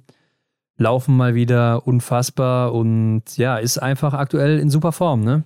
Mhm. Stehend dann wohl wieder so ein bisschen unsicher, aber er hat es hinbekommen. Was soll man da noch großartig sagen? Ja, es war mal wieder so ein Wochenende von Philipp Navrat, wo man gedacht hat, ja, es geht, ne? Und dafür kennt man ihn. Ähm, er ist ja dann mal wieder auf dem Level unterwegs, läuferisch, was man ihm halt immer zutraut ähm, er es aber oft nicht hinbringt. Und jetzt an dem Wochenende war es wirklich wieder klasse. Ja, und ziemlich klasse war auch Eric Perrault, der ja auch einen rausfeuert dann stehend. Also 21,2 mhm. Sekunden steht hier. Ich, äh, ne, ihr wisst, Leute, Angaben wie immer ohne Gewehr, aber hier steht 21,2, ist natürlich auch sehr schnell. Mhm. Und äh, dieser kleine Junge, ne, dieser kleine Junge, der wiegt vielleicht 50 Kilo, würde ich sagen der ballert da immer stehend einfach eiskalt alles weg. Also der ist auch ein ziemlich cooler Typ, würde ich sagen, am Schießstand, so wie der immer mhm. rüberkommt. Und äh, ja, ich habe es eben schon gesagt, 21 Jahre alt ist der Kerl. Also ja, der wird auch nochmal was Großes. Bestimmt, ja. Und dann auf der letzten Runde waren hier Johannes Dorle zusammen mit Martin Ponzil Oma. Da habe ich gedacht, Mann, zwei Naturgewalten hier auf der Strecke, ey. Also da, da sieht man einfach die Geschwindigkeit bei den beiden. Hat mir auch gut gefallen und ähm, Ponsia wirklich, wie du schon gesagt hast, mit einem richtig starken Rennen. Also da hat er mal wieder gezeigt, äh, was Sache ist. Nur dann kam für Schweden leider zum Schluss Pepe Femling. Ja, schade. Ja, da wusste man leider, mhm. ja, das wird hier heute nichts. Das wird nichts, ja. Leute. Ich habe mich nur man gewundert, dass äh, Benny Doll dann auch auf der ersten Zwischenzeit oder vom Wechsel bis zur ersten Zwischenzeit schon 14 Sekunden nach vorne verloren hat. Mhm. Das war mir ein bisschen viel, ne? Also eigentlich sehr ungewöhnlich. Weiß ich nicht, ob er schlechtes Material hatte oder sonst was, aber. Ja, könnte natürlich immer so der Fall sein, gerade wenn man sich an die Interviews vom Massenstart erinnert. Ne? Vielleicht war das da auch schon so. Aber ich könnte mir auch vorstellen, dass das Ganze auch viel von Wettle ausging. Also Christiansen vorne, der dann eben für Norwegen den Schluss gemacht hat. Der hat ja auch Femling da direkt abgezogen, zieht da weg und. Ja, aber der hatte eben keine 14 Sekunden verloren, sondern mhm. 6 oder 7, 8, irgendwie sowas. Okay. Deshalb äh, hatte mich das schon verwundert, dass Benny da eben 14, also erste Zwischenzeit ist ja auch nicht viel Strecke, ne? Ja, ja. Erstmal ist es eine kurze Distanz und bis zur ersten Zwischenzeit sind es ein paar, ich weiß nicht, anderthalb Kilometer, ein Kilometer oder sowas, müsste man jetzt mhm. mal nachgucken. Aber viel ist es jedenfalls nicht. Ja, es war ja dann noch hier Wettle gegen Fabian Claude, aber der schießt sich ja dann auch schon wieder ja, relativ früh raus. Liegend ging es noch, aber dann stehend natürlich. Und Wettle ist da mal wieder eiskalt im Peking-Modus. Ja. Und Fabian Claude, der musste ja sogar noch mal in die Strafrunde. Da hätte ich auch eigentlich gedacht, das geht noch viel schlimmer aus für die Franzosen. Ja, aber der Vorsprung war dann einfach auch zu groß, beziehungsweise ja. die dahinter konnten es nicht mehr wirklich ausnutzen. Wobei man muss sagen, Benny macht es richtig gut, ist der Beste auf seinem Durchgang. Gut, Vettel mhm. ist eine Sekunde dahinter, der jubelt schon vorher, ne? macht auch ein Handyvideo noch ja. auf der letzten Runde. Also wahrscheinlich war er der Beste, aber Benny dann da hinten der, hinter der Zweitbeste. Trotzdem nur neun Sekunden Abstand zu Fabian Claude mhm. der aber dann auch nochmal 18 Sekunden schneller läuft. Also, ja, da sieht man schon. Vielleicht war es läuferisch nicht mehr ganz so gut bei Benny. Vielleicht ja. war das Material auch nicht so besonders an dem Tag. Wobei, er hat mir auf der Schlussrunde dann doch gut gefallen. Ne? Da war ja das Duell er gegen Pippe Femling um Platz 3 und ja, ich meine, dass das so ausgegangen ist, das war eigentlich auch vorher klar, ohne Pepe Femling jetzt zu nahe zu treten. Aber da hat er kurz einen Prozess gemacht. Ja, den muss er natürlich machen, ganz klar. Ja, am Ende war aber auch kein Deutscher im Ziel, um äh, mit ihm zu jubeln. Ne? Also das sieht man auch selten. Normalerweise warten die ja immer alle da. Mhm. Ich weiß nicht, ob die schon alle das, den Podestplatz abgeschrieben hatten. Aber mhm. er selber hat ja dann auch gesagt, also Benny Doll, dass äh, er es besser findet, wenn man auf der Strecke nochmal angefeuert wird, als dann im Ziel empfangen zu ja. werden. Ja, fand ich auch wieder wirklich eine schöne Szene. Ich hoffe, das kriege ich jetzt noch so richtig zusammen, wo David Zobel, glaube ich, war es, dann auch Benny Doll nochmal richtig quasi den Weg gezeigt hat. Ne? Natürlich weiß er selber, wo es lang geht, aber äh, wo er ihn nochmal richtig angespornt hat, dass die Kameraden und Kameradinnen dann da auch nochmal mit rausgehen. Finde ich eigentlich wirklich ein schönes Bild. Ja, Philipp Navrat war ja noch oben im Wald und musste dann richtig. wieder zurückjoggen, so, um ja. noch rechtzeitig da zu sein für Interviews und so weiter. Ja. ja, es war auf jeden Fall spannender als jetzt mit den Bös und Legreit, ganz klar, obwohl Legreit hat es ja auch schon ein paar Mal spannend gemacht in der Staffel. Ja. Aber trotzdem gewinnen am Ende die Norweger mit dem B-Team. Ja, und das ist natürlich der Wahnsinn. Kommen einfach dahin und räumen ab. Und ja, auch hier, ähnlich wie bei den Damen, die Deutschen schaffen es irgendwie nie mal konstant als Team durchzukommen. Mhm. Ähm, das letzte Mal war es ja Novo Mesto 2021, wo sie gewonnen haben. Ja, und seitdem irgendwie gar nicht mehr. Das ist, ist schon seltsam, dass es nie so wirklich klappt. Ja, da ist immer irgendwas. Ne? Jetzt, ich denke mal, also diese Saison ist ja eh nichts mehr drin in der Staffel, aber nächstes Jahr kann man da vielleicht nochmal ansetzen, oder? Ja, ich glaube aber auch, dass die Franzosen zurückschlagen werden und dass die Norweger auch nicht nachlassen werden.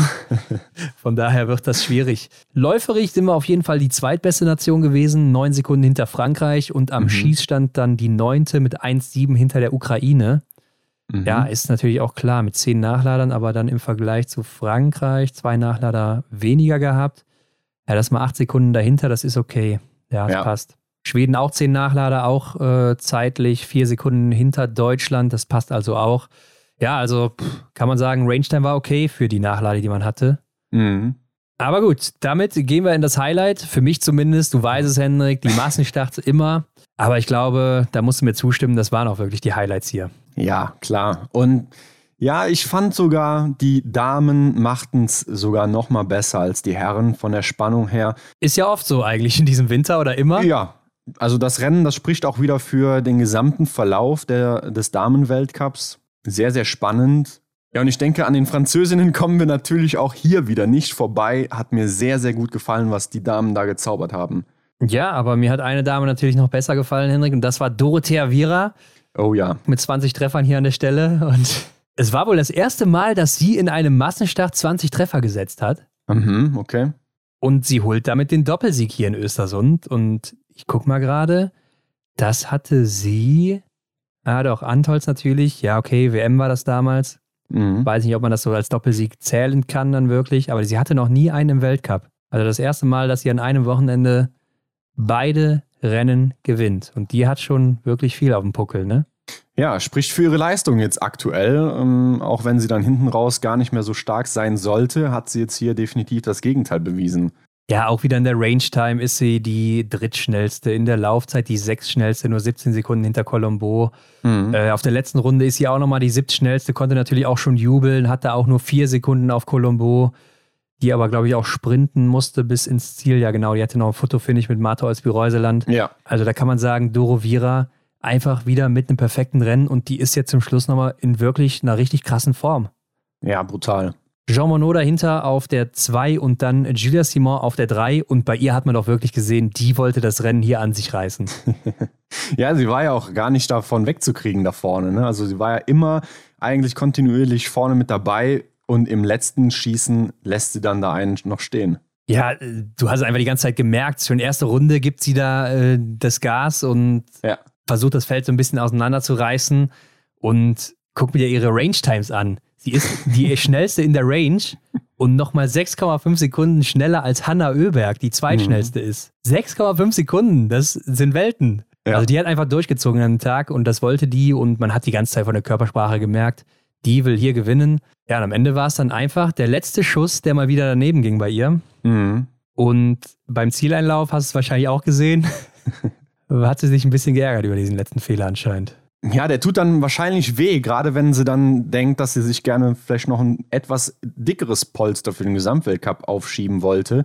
Sie macht damit natürlich am Schießstand die Türe auf ne, für Doro und für die Lou Jean Monod. Die nutzen die Chance. Ich fand auch sehr, sehr interessant, wie diese junge Dame aus Frankreich, Lou Jean Monod, sich da bei den erfahrenen Athletinnen durchsetzt. Oder zumindest mitmischt. Ja, aber was soll sie denn sonst machen, ne? Ja, dass sie das aber schon kann, ne? Also klar, es hat sie jetzt hier und da definitiv auch schon bewiesen in diesem Winter. Aber ich denke halt immer gerne wieder zurück, wo sie halt letztes Jahr noch stand. Und das ist doch einfach krass. Ja, aber ja, ich, ich finde es gar nicht so, so bemerkenswert, muss ich sagen, weil IBU Cup Gesamtsiegerin, ne? Das heißt, wow, du weißt schon, du kannst was. Die weiß auch selber, dass ja. sie eine sehr gute Schützin ist. Und wenn sie an den Schießstand kommt, dann weiß sie auch, dass sie äh, 20 Treffer setzen kann, was ich ja schon mal hier erwähnt hatte, dass sie, äh, mhm. also ich habe wenige Frauen erlebt, die in der kurzen Zeit, in der sie dabei ist, so viele 20 Trefferserien schon gesetzt hat. Mhm. Von daher, äh, das wird sie auch wissen und dann gehst du auch mit Selbstvertrauen natürlich dahin. Ne?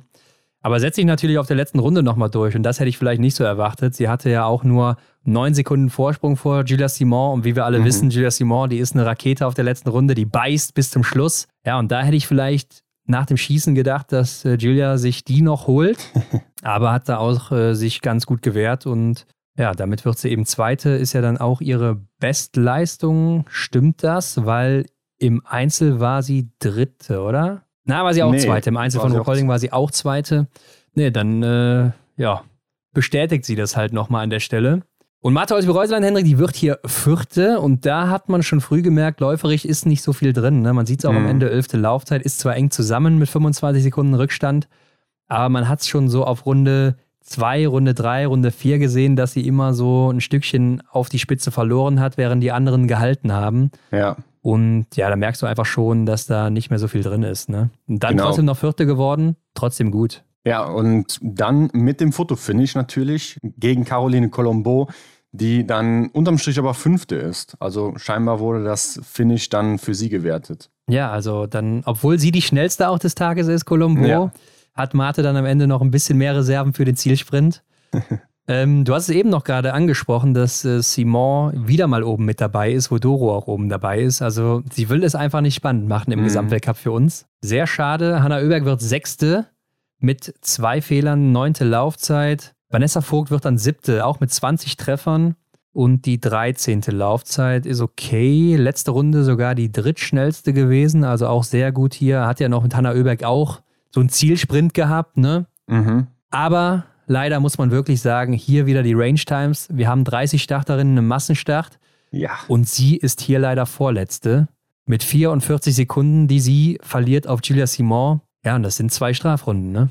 Genau, so wollte ich es auch formulieren. Das sind fast zwei Strafrunden, die sie da mit der ganzen Sache hinten anliegt. Also, ja, das ist, das ist krass, ne? Also, wenn man sich das so vor Augen führt und dann mal umrechnet, was das alles ist, dann wird das erst deutlich. Hat sie ja selber auch gesagt danach, ne, dass sie mhm. da echt dran arbeiten muss. Und ich meine, sie kann es ja eigentlich, sagt man zumindest aus dem Training und so ja. dass sie ja auch da immer relativ schnell schießt, aber im Wettkampf ist es dann irgendwie so, da macht der Schalter Klick und dann funktioniert es ja. irgendwie nicht mehr. Fand ich auch schön, dass sie das mal so den Leuten und uns halt auch erzählt hat, ne? was dann da währenddessen bei ihr so abgeht und dass sie einfach diese Scheiben treffen will und die Zeit dann aus den Augen verliert. Ja, wir kennen es ja auch noch von Dorothea Viera auch aus Östersund, der letzte Massenstart, wo dieses Windrennen war. Mhm. Da stand sie doch, ich glaube, 1,30 oder fast zwei Minuten sogar beim letzten Schießen. Ja. Und sie hat ja auch nachher gesagt, so, sie hat gar nicht mitbekommen, dass es so lang war. Sie hat auch gedacht, das waren irgendwie 30 Sekunden oder so.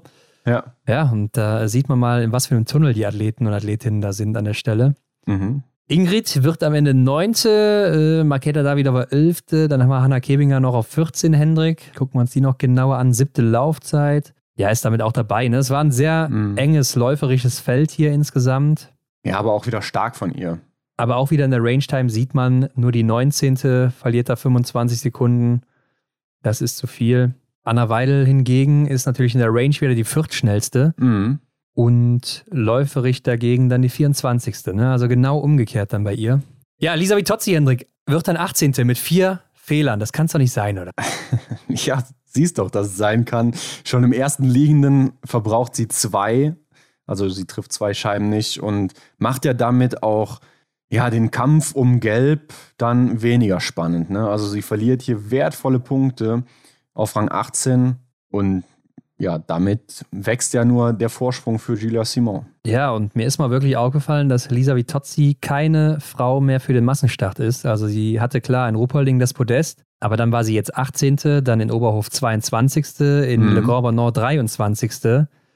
Ja, und über die letzten vier Massenstarts müssen wir auch nicht reden. Da war sie auch als beste 20. sogar einmal 30. geworden. Also, ja, mhm. da ist nicht viel drin in den Massenstarts bei ihr, außer dieser einen Ruhpolding, wo sie eben Zweite war, ne? In den letzten mhm. acht Stück. Ja, und ich hatte ja eben gesagt, da kommt noch mal einer. Dann schauen wir uns die doch da auch noch mal an.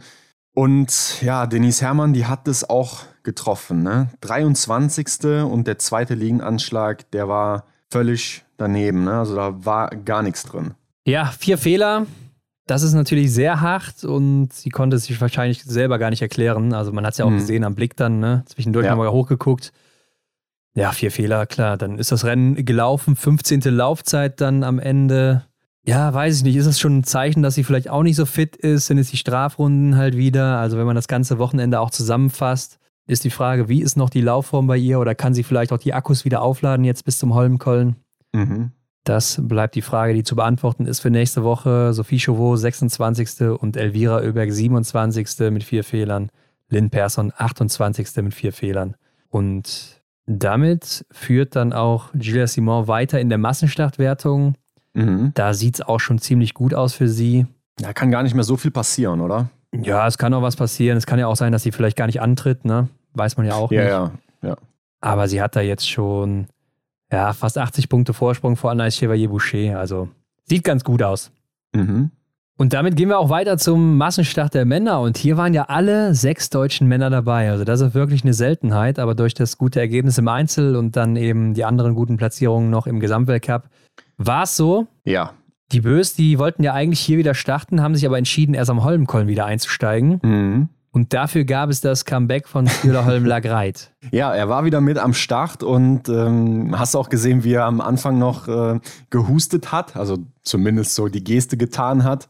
Ja, er hat uns auch am Vortag noch geschrieben, dass seine Form aktuell nicht so besonders ist, sagt er. Ja, wir sollen nicht so viel erwarten und ja, was soll man sagen? Er hat es ja auch eigentlich so dann bestätigt, ne? Seine Worte. Ja, man hat halt schon gemerkt, dass er sehr viel mitgeschwommen ist und so. Mhm. Und auf der letzten Runde ist er natürlich total eingebrochen. Also da hat er auch nur die 26. Laufzeit auf der letzten Runde, verliert er 38 Sekunden. Ähm, ja, da war es dann over, ne? War ja. vielleicht ein bisschen zu früh, ich weiß es nicht, aber vielleicht ja. ist er auch einfach oder braucht er halt so, so, ein paar Rennen jetzt, um wieder reinzukommen. Ne? Wahrscheinlich. Ist sicherlich eine Summation aus beidem. Aber trotzdem geht es oben norwegisch zur Sache. Vettel, Sjosta Christiansen sichert sich den Sieg. Johannes Dorle Zweiter und Eric Perrault, der Mann aus Frankreich, wird Dritter. Ja, top damit seine Bestleistung, der Eric Perrault, ne? Also, mhm. die er im Einzel aufgestellt hat, dann hier direkt mal wieder mit dem ersten Podest im Weltcup. Äh, also auch einfach ein cooler Typ. Ne? Hier hat man es ja auch wieder beim letzten Schießen dann gesehen, wie eiskalt der einfach ist. Und der ist ja, ja. auch ein richtig schneller Schütze. Mhm. Ja, da kann man sich halt echt einiges abgucken bei ihm. Sehr cool mit anzusehen. 22 Sekunden ist halt auch eine gute Zeit. Und Wettle aber am Ende der Mann, der als einziger 20 Treffer setzt und damit halt ziemlich deutlich gewinnt. Und der hat ja auch schon so ein Rennen abgeliefert, hat schon ein bisschen an Johannes Tingesbö oder vielleicht auch Martin Foucault ja. erinnert, ne? So in den zweiten, dritten Runden schon mal gut Gas gegeben, um sich so ein bisschen Luft zu verschaffen. Mhm klar hat man gesehen, der hatte Bock, der wollte jetzt hier das Zeichen setzen. Ich bin aktuell in diesem Feld der stärkste Norweger, äh, wenn die anderen drei, beziehungsweise Stula war ja wieder mit dabei, aber noch nicht fit ähm, oder auf seinem Leistungsniveau, was er sonst bringt. Wollte einfach zeigen hier, das ist meine Show jetzt und das hat er auch getan. Er hat sich ja früh, wie du sagst, auch schon abgesetzt. Wobei Justus Strelo, ja, habe ich mir notiert, hier als erster nach dem ersten Schießen rausgegangen ist. Wobei die waren alle sehr, sehr nah beieinander. Stimmt, ja. Ja, hat auch bis dahin einen ganz guten Job gemacht, ne? Mhm. Und bricht dann aber leider auch wieder auf den Runden so ein bisschen ein und muss dann immer abreißen lassen. Das ist halt das Bittere. Ansonsten war es ja ganz cool, auf der vorletzten Runde zu sehen, wo Wettle so ein bisschen Vorsprung hatte und direkt dahinter kamen dann aber Johannes Kühn, Michael Kratschmer, Johannes mhm. Dahle und Stühlerholm Lagreit. Und da waren Erik Perrault zum Beispiel noch gar nicht so wirklich zu sehen. Ne? Mhm, ja. Irgendwie kommt Wettle dann am Ende halt wieder gut durch und der Rest, alle vier Verfolger, failen beim letzten Schießen. Ja, das spielt ihm natürlich auch nochmal in die Karten. Ja, ist natürlich schade, dass Johannes Kühn dann auch ausgerechnet beim letzten Schießen seine zwei Fehler ja. schießt. Weil bis dahin sah es ja echt richtig gut aus. Klar, er war immer mit, vorne mit dabei. Das hat Spaß gemacht zuzuschauen. Schade, dass er es dann bis zum letzten Schießen oder da dann eben nicht noch weiterbringen konnte. Ja, und dann natürlich die Naturgewalt Johannes Dauler auf der letzten Runde ja, und man muss einfach sagen, du willst ihn nicht auf der letzten Runde als Gegner mhm. haben, weil ich glaube, außer Johannes Dingesbö ist er wahrscheinlich der Mann, der die meisten schnellsten letzten Runden läuft. Ja, wahrscheinlich. Aber ich fand das auch ein schönes Duell, Eric Perrault gegen Johannes Dahle, wie Eric Perrault auch keine Angst hatte, ne? Ähm, da auch mal jetzt dann da die Innenkurve zu nehmen, wo er sogar den Johannes da ein bisschen mit, dem, mit der Hand so rausgedrückt hatte, sich ein bisschen Platz gemacht hat. Also fand ich sehr, sehr interessant und ja, im Endeffekt hatte er dann den längeren Atem. Ja, der hat auch keinen Respekt, ne? Das siehst du auch schon beim Schießen und so und so ja. muss es halt sein, ne? Also Giacomel ist, glaube ich, so ein ähnlicher Typ wie er, so ein bisschen. Mhm. Aber er ist äh, auch so, ja, cooler Typ einfach, finde ich. Aber man muss dann auch sagen, dass Johannes Dahle es natürlich ziemlich deutlich dann gemacht hat, als er mal kurz angetreten ist. Ja. Und dann waren direkt da irgendwie zehn Meter zwischen den beiden. Ja. Und dann äh, hat er auch nichts mehr anbrennen lassen. Trotzdem hat Eric Perrault die drittschnellste letzte Runde noch geschafft mhm. hier. Ne? Also das musst du auch erstmal hinlegen, als so ein Junior, der eigentlich auch läuferig gar nicht so gut dabei ist, dann hier mhm. in dem Moment auch mithalten zu können. Ja, auf jeden Fall. Und dann gab es ja dahinter auch noch ein Duell. Michael Kritschmer und Sebastian Stalle. Wir haben eben gesagt, Sebastian Stalle, der hatte ein sehr, sehr starkes Wochenende hier, wird dann leider ja schon Fünfter hier. Ähm, da war er ja zwischenzeitlich noch viel weiter vorne.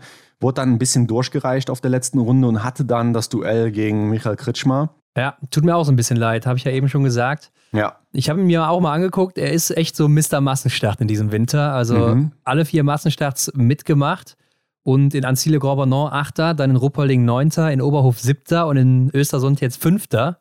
Also das sind ja erstmal schon mal Wahnsinnsergebnisse. Ja. Und er ist ja fast immer mit unter den ersten dreien oder so rausgegangen am letzten Schießen und wurde dann wohl leider noch überholt. Aber ich glaube auch, bei ihm wird irgendwann die Zeit kommen, wo er das halten kann und dann äh, steht er oben, ne? Ja, ich denke auch, da kann man läuferisch noch ein bisschen was dran feilen und ähm, ja, vielleicht kommt er dann auch durch sein gutes Schießen dann wieder vorne mit raus und kann sich dann auch mal auf der letzten Runde behaupten. Dahinter dann Alexander Feld Andersen ja. auf Rang 6, also auch ein starkes Ergebnis für ihn hier.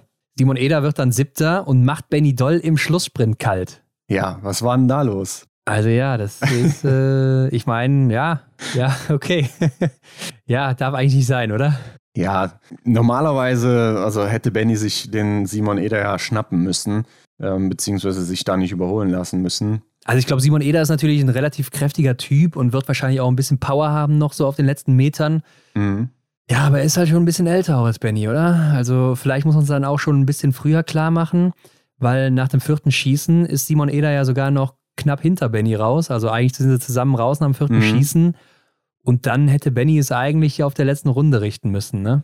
Ja, da wäre sicherlich die eine oder andere Möglichkeit schon da gewesen. Aber ich stelle mir auch vor, dass Simon Eder dann in so einer Situation dann plötzlich äh, Kräfte freischalten kann, die wahrscheinlich wer anders nicht hat. Und ja, die hat er dann scheinbar rechtzeitig gezündet und dann konnte Benny ihn nicht mehr abschütteln. Ja, ich denke jetzt nur gerade auch an so ein paar Massenstarts, wo er auch schon mal mit vorne raus ist und dann noch irgendwie überholt wurde. Zum Beispiel mhm. mal in Oberhof von Taille, Benjamin Vega und Felix Leitner, wo er dann abreißen lassen musste. Ja. ich glaube, da gab es noch so ein paar andere Situationen.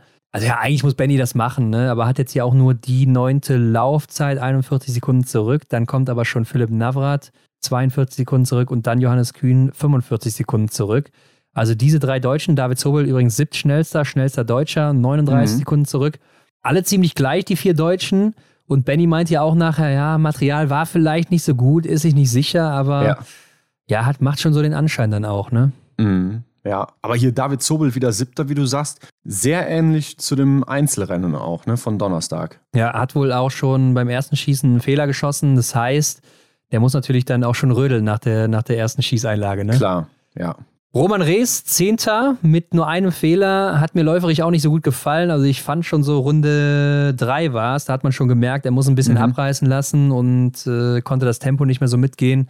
Also war vielleicht ein bisschen platt hier an dem Tag. Ja, hat man, glaube ich, selten so deutlich gesehen wie in diesem Rennen. Ne? Das wurde auch kommentiert, ja. dass er da sein eigenes Tempo finden muss. Genau, ja. Ähm, das fand ich auch merkwürdig, ja. Ja, 12. dann am Ende Johannes Kühn und 13. wird Stürlerholm Lagreit, wo wir schon drüber gesprochen haben, ne? ist eingegangen auf der letzten Runde vor mhm. allen Dingen. Hätte ja auch noch hier um Platz 2 mitkämpfen können, hätte er wahrscheinlich auch nicht geschafft an dem Tag. Glaube ich auch nicht. Aber schießt dann auch zum Abschluss nochmal die letzten beiden vorbei, ne? Ja, er schwamm ja so mit ähm, und dann beim letzten Schießen die beiden Fehler, dann ist das Ganze, glaube ich, nur noch Schadensbegrenzung. Also da ging dann auch nicht mehr viel, keine Frage. Ja, und bei ihm ist jetzt auch seine Serie gerissen. Er war ja in dieser Saison in jedem Rennen in den Flowers, also immer ja. unter den Top 6. Ja, und jetzt halt das erste Mal nicht mehr mit Platz 13. Mhm. Und saisonübergreifend sogar noch länger unter den Top 6 immer, aber ja, jetzt ist es eben vorbei, ne? Und Martin Ponziloma hier mit fünf Fehlern ist zwar der schnellste auf der Loipe, aber naja, kann es halt dann einfach nicht, nicht am Schießstand retten. Nee, definitiv nicht. Also mit vier dann davon auch schon stehend wieder war da nicht viel zu holen. David Zobel dann 15. Justus Strelo 17. mit drei Fehlern, beide. Äh, Endres Drömsheim 18. Fabian Kloth sogar nur 19. mit vier Fehlern. War mhm. auch läuferisch nichts drin, 17. gewesen da nur. Und Philipp Navrat, der wird 22. mit fünf Fehlern und davon drei beim letzten Schießen. Und das ist natürlich auch wieder sehr bitter. Denn davor sah es aus, als hätte er vielleicht auch noch, also er war ja noch so mit Eric Perrault zusammen da, ne? Mhm. Ja, ja, da denkt man immer, wenn, ne? Also. Ja, klar, aber das Podest war halt drin, ne? Und dann fällst ja. du halt auf einmal vom möglichen dritten Platz, fällst du zurück auf Platz 22, ey. Ja, das ist hart. Und Niklas Hartwig direkt dahinter sogar nur mit zwei Fehlern. Ja, ich weiß auch nicht, ob er vielleicht nicht fit ist oder so oder auch wieder angeschlagen, weil 26. Laufzeit, fast zwei Minuten Rückstand, im Einzel auch schon. Mhm. Also das sieht läuferig nicht so gut aus hier aktuell. Ach ja, und dann hat man natürlich noch Antonin Gihona. Der genau. hat das Rennen beendet und ja, Sven Fischer hätte ihm jetzt eine Backpfeife gegeben, Hendrik. ja, also ich habe auch wieder an die Situationen gedacht, wo wir, wo wir uns und viele andere Leute sich auch aufgeregt haben. Zum Beispiel Johannes Kühn, der mal ein Rennen beendet hatte. Hier war es jetzt so, dass Gigunar anscheinend einen Sturz hatte, wie man gesehen hat, und dann scheint auch das Gewehr in Mitleidenschaft getreten zu sein. Und da musste er dann eben beim zweiten Liegendanschlag die Ersatzwaffe nehmen, die dann ja natürlich irgendwie für jeden eingestellt ist aus dem Team und ähm, er kam damit nicht zurecht, setzt vier Treffer daneben, also schießt vier Fehler und äh, ja, geht dann raus. Ne? Jetzt war ja der Liegendanschlag, wo es ja auf diese Präzision ankommt, vorbei. Da hätte man noch sagen können, ja, im stehenden Anschlag, da wird das Ganze vielleicht etwas machbarer? Hätte man da nicht trotzdem durchziehen können? Ja, habe ich auch gedacht in der Sekunde, ne, weil das jetzt stehen kommt und dann macht das vielleicht nicht mehr ganz so viel aus, aber mhm. ja, ich kann es auch ein bisschen nachvollziehen. Also wenn du nicht deine Waffe hast und dann schießt du dann da eben mit irgendeinem so Ding, was du gar nicht kennst und vielleicht hat es auch irgendwie einen klein bisschen anderen Ablauf dein, als deine Waffe. Ja. Ja, da kann ich schon verstehen, dass du dann auch nicht mehr viel machst. Äh. Also wahrscheinlich wäre er sowieso dann irgendwie letzter geworden. Schwierig zu sagen, aber ich glaube, eine Backpfeife ist auch übertrieben an der Stelle. Also ja, ich glaube, ähm, das, das sagt man dann so schnell, ne? Ja, weil es hier an der Stelle halt jetzt auch nicht so richtig eigenverschulden ist. Klar kann man auch sagen, gut, warum fliegst du hin? Aber er ist halt dann eben unglücklich aus irgendeinem Grund geflogen, dann mhm. auf die Waffe kaputt und dann ist eben ja diese Fehlerserie passiert und dann musst du mit der Waffe oder mit der Ersatzwaffe weiterschießen. Und bei einem Johannes Kühn war es ja ein bisschen anders. Äh, da hat er ja dann auch äh, einfach aus Eigenleistung daneben geschossen und dann gesagt, so, das war's jetzt. Ne? Mhm. Also finde ich, kann man nicht wirklich vergleichen, die beiden Situationen. Ja. Deshalb äh, kann ich es hier schon eher nachvollziehen auch, aber ich finde, das muss auch jeder so ein bisschen für sich selbst wissen. Ne? Klar, also wenn er jetzt da noch irgendeine Chance gesehen hätte und ja, dann hätte er wahrscheinlich auch sicher weitergemacht. Äh, es gab ja schon andere Situationen bei Jacqueline oder so, wo er dann mal drei oder vier Fehler schießt und dann auch keinen Bock mehr hat direkt, wo er dann davor vielleicht auch fehlerfrei war und dann sieht man am Ende, dass andere mit vier Fehlern irgendwie Zwölfter geworden sind. Dann weißt du halt, ja, ist doch Quatsch, dass du jetzt rausgegangen bist hier an der Stelle. Ne? Ja, Aber ja. der konnte da auch mit seiner Waffe weiterschießen, der ist nicht gestürzt oder sonst was. Also da sehe ich es dann wieder anders. Aber gut, am Ende ähm, gewinnt dann eben Wettle Schorster Christiansen und in der Massenstartwertung führt ja dann jetzt auch er vor Johannes Dorle. Das ist allerdings noch ein bisschen enger. Also 22 Punkte sind die auseinander. Dahinter kommt auch noch Stürler. Ja, und für Johannes Dingesbö wird es schon schwieriger. Ne? Das sind schon 60 Punkte dann auf 1 wieder. Da mhm. müsste es schon echt schlecht laufen bei Wettle und auch bei Dorle im ja, letzten grade, Massenstart. Gerade bei Wettle, da, da sehe ich jetzt keine Situation, wo er nochmal was anderes liefern würde, als er jetzt hier in Östersund gezeigt hat. Also er zeigte mir irgendwie, ja, oder gab mir auch das Gefühl, dass er jetzt hier nochmal richtig am Start ist. Natürlich ist es interessant zu sehen, was dann zu Hause am Holmkollen dann tatsächlich abgeht, wenn dann eben wieder die Bös dabei sind. Er ist aber auch der große Gewinner jetzt davon, dass jetzt alle krank waren, also Stühler ja. und die Bös, weil er sich jetzt hier vielleicht zwei Kugeln dann einfach mal schnappt. und das sind ja auch, glaube ich, 12.000 Euro jeweils, ne? Mhm, also das lohnt sich auf jeden Fall, da gut zu sein. Aber gut, lass uns auch damit mal in den Gesamtweltcup-Stand blicken. Ganz weit vorne. Ja, fangen wir da an, wo es noch offen ist, ne? Die Damen, da geht es nämlich noch um was. Es geht noch um was, aber es ist schon ziemlich unwahrscheinlich, muss man auch wieder sagen an der Stelle. Mhm. Also es sind ja schon 144 Punkte Vorsprung jetzt für Gilles Simon. Mhm. Das heißt, das wird, ja, sehr, sehr eng, wahrscheinlich nicht mehr. Dann, ja, müsste schon ausfallen oder sowas. Oder ja. sie müsste halt echt zwei schlechte Rennen haben, einen schlechten Sprint, mhm. einen schlechten Verfolger, ne? Und Doro, die müsste auch wirklich abliefern. Für Lisa Vitozzi wird es ja noch schwieriger mittlerweile. Also, ja. ich kann mir auch nicht vorstellen, dass Doro jetzt nochmal hier zwei Doppelsiege holt oder vielleicht sogar irgendwie dreimal auf dem Podest landet, mhm. weil es auch in der Vergangenheit selten so war, dass sie jedes Wochenende so oft oben mit dabei war, ne? Oder so ganz weit oben mit dabei war. Ja, und dann wird ja auch nochmal interessant sein, wie kommt man dann mit drei Einzelrennen hintereinander an drei, drei sind es drei hintereinander folgende Tage? Ja, nicht für alle, schauen ne? Wir uns, also, schauen wir uns äh, gleich mal an. Gibt es ja nochmal einen Split, gucken wir gleich nochmal drauf. Ja, wie sie, wie sie damit umgeht, ne? Oder wer dann da vielleicht im Massenstart Schwächen zeigt, das bleibt interessant, aber ja, doch schon bitter. Lisa Vitozzi muss jetzt aufpassen, dass sie nicht, ja, ich weiß nicht, Rang 4 wird wahrscheinlich eng, weil da kommt Elvira Oeberg und die ist ja aktuell dann, wie wir eben gesagt haben, nicht ganz so in Form. Von daher wird sie das wahrscheinlich halten können. Ja, ich meine, Denise Hermann-Wick könnte auch noch vorspringen auf die drei, ne? aber mhm. ich denke auch, da müsste schon alles ziemlich gut laufen oder auch sehr schlecht bei denen da vorne. Ich denke, 1, 2 und 3 könnte fast schon durch sein, aber man sollte im Sport ja niemals zu früh hier dann die Flinte ins Korn werfen. Nee, gerade im Biathlon nicht. Ja, das stimmt wohl. Äh, Elvira Oeberg dann eben Vierte, Denise Hermann-Weg Fünfte, dann haben wir Ingrid Landmark-Tandrevold auf der Sechs. Ja, sieht auch recht stabil aus, aber kann sich da auch noch ändern, je nachdem, mm. wenn da eine hinten ein gutes Wochenende hat. Das ist ja auch das Ding bei den Damen, ne? Da könnte jetzt zum Beispiel eine Maketa Davidova einfach mal zwei Siege holen oder vielleicht auch dreimal aufs Podest laufen oder eine Hanna Oeberg oder sowas oder eine Lisa Hauser. Und zack, sind die auf einmal wieder Fünfte oder Vierte oder so im Gesamtweltcup. Ja. Hanna Oeberg ist aber aktuell Zehnte. Dann haben wir Vanessa Vogt auf der 13 als nächste Deutsche. Also die hält sich da wacker. Martha Olsby-Reuseland ist 15. Die hatte ja auch jetzt kein so besonders gutes Wochenende mhm. mit dem. Einzel zumindest. Und dann haben wir schon Anna Weidel hier auf 26. Ja, also da müssten sie auch nochmal ein bisschen Gas geben jetzt in Oslo, damit sie auch im Massenstart sicher dabei sind, ne? Top 25. Mhm. Da müssen sie die Gasparins verdrängen oder Emma Lander. Und Emma Lander wird schon schwierig dann auch für Anna Weidel oder auch Sophia Schneider, die dann 27. ist. Das, ja, da musst du schon echt gut punkten. Das glaube ich nicht. Ja, glaube ich auch. Janina Hettich-Walz wird es auch schwer haben. Die haben wir jetzt auch im Massenstart nicht gesehen. Ne?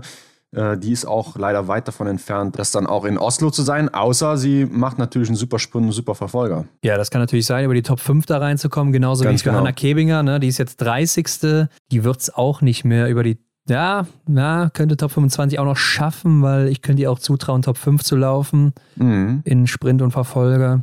Naja, die habe ich übersehen, genau. Ja, sie hat ja noch nicht so viele Rennen gemacht, ne? muss man auch bedenken bei ihr. Mhm. Aber wäre natürlich gut zu sehen, wenn sie dabei sind. Ja, und dann gucken wir noch, wie das bei den Männern ist. Das ist ja jetzt entschieden. Ja, Johannes Dingesbö auf 1, der lässt sich das nicht mehr wegnehmen. Dann kommt Stühler Holmler Greit weiter auf der 2. Wettle ist natürlich jetzt was aufgerückt, weil Stühler eben nicht dabei war und er dann auch im Massenstart nicht so gut dabei. Aber ich denke, da wird sich auch nicht mehr viel tun an den ersten drei Plätzen. Ja, das ist schon fast in Stein gemeißelt, glaube ich auch. Aber dann kommt schon Benny Doll, ne? Platz 4 jetzt, vor Martin Ponzile Oma auf 5. 30 Punkte Abstand haben die beiden. Und dann kommt Johannes Dahle, der ist vorgerückt auf die 6. Und dann mhm. haben wir mhm. auch noch Taje Bö dahinter. Also der Kampf um Platz 4, der wird ja auch nochmal richtig, richtig eng bei den Männern. Ja, also da kann man auf jeden Fall drauf schauen. Und Roman Rees, der ja dann hier auf Rang 8 gelistet ist, der ist ja auch gar nicht so weit von Taille entfernt. Ja, er könnte auch theoretisch noch Vierter werden. Ne? Mhm. Also ist gar nicht so unwahrscheinlich, aber da muss man natürlich abliefern. Dann kommt Fabian Claude und auf der 10 ist Tommaso Giacomel, der jetzt ja auch im blauen Trikot unterwegs ist. 11. Quentin Fiormaillet. Und dann hast du Niklas Hartwig auf der 13 jetzt. Wie viele Punkte haben die Abstand? Das ist immer noch nicht viel.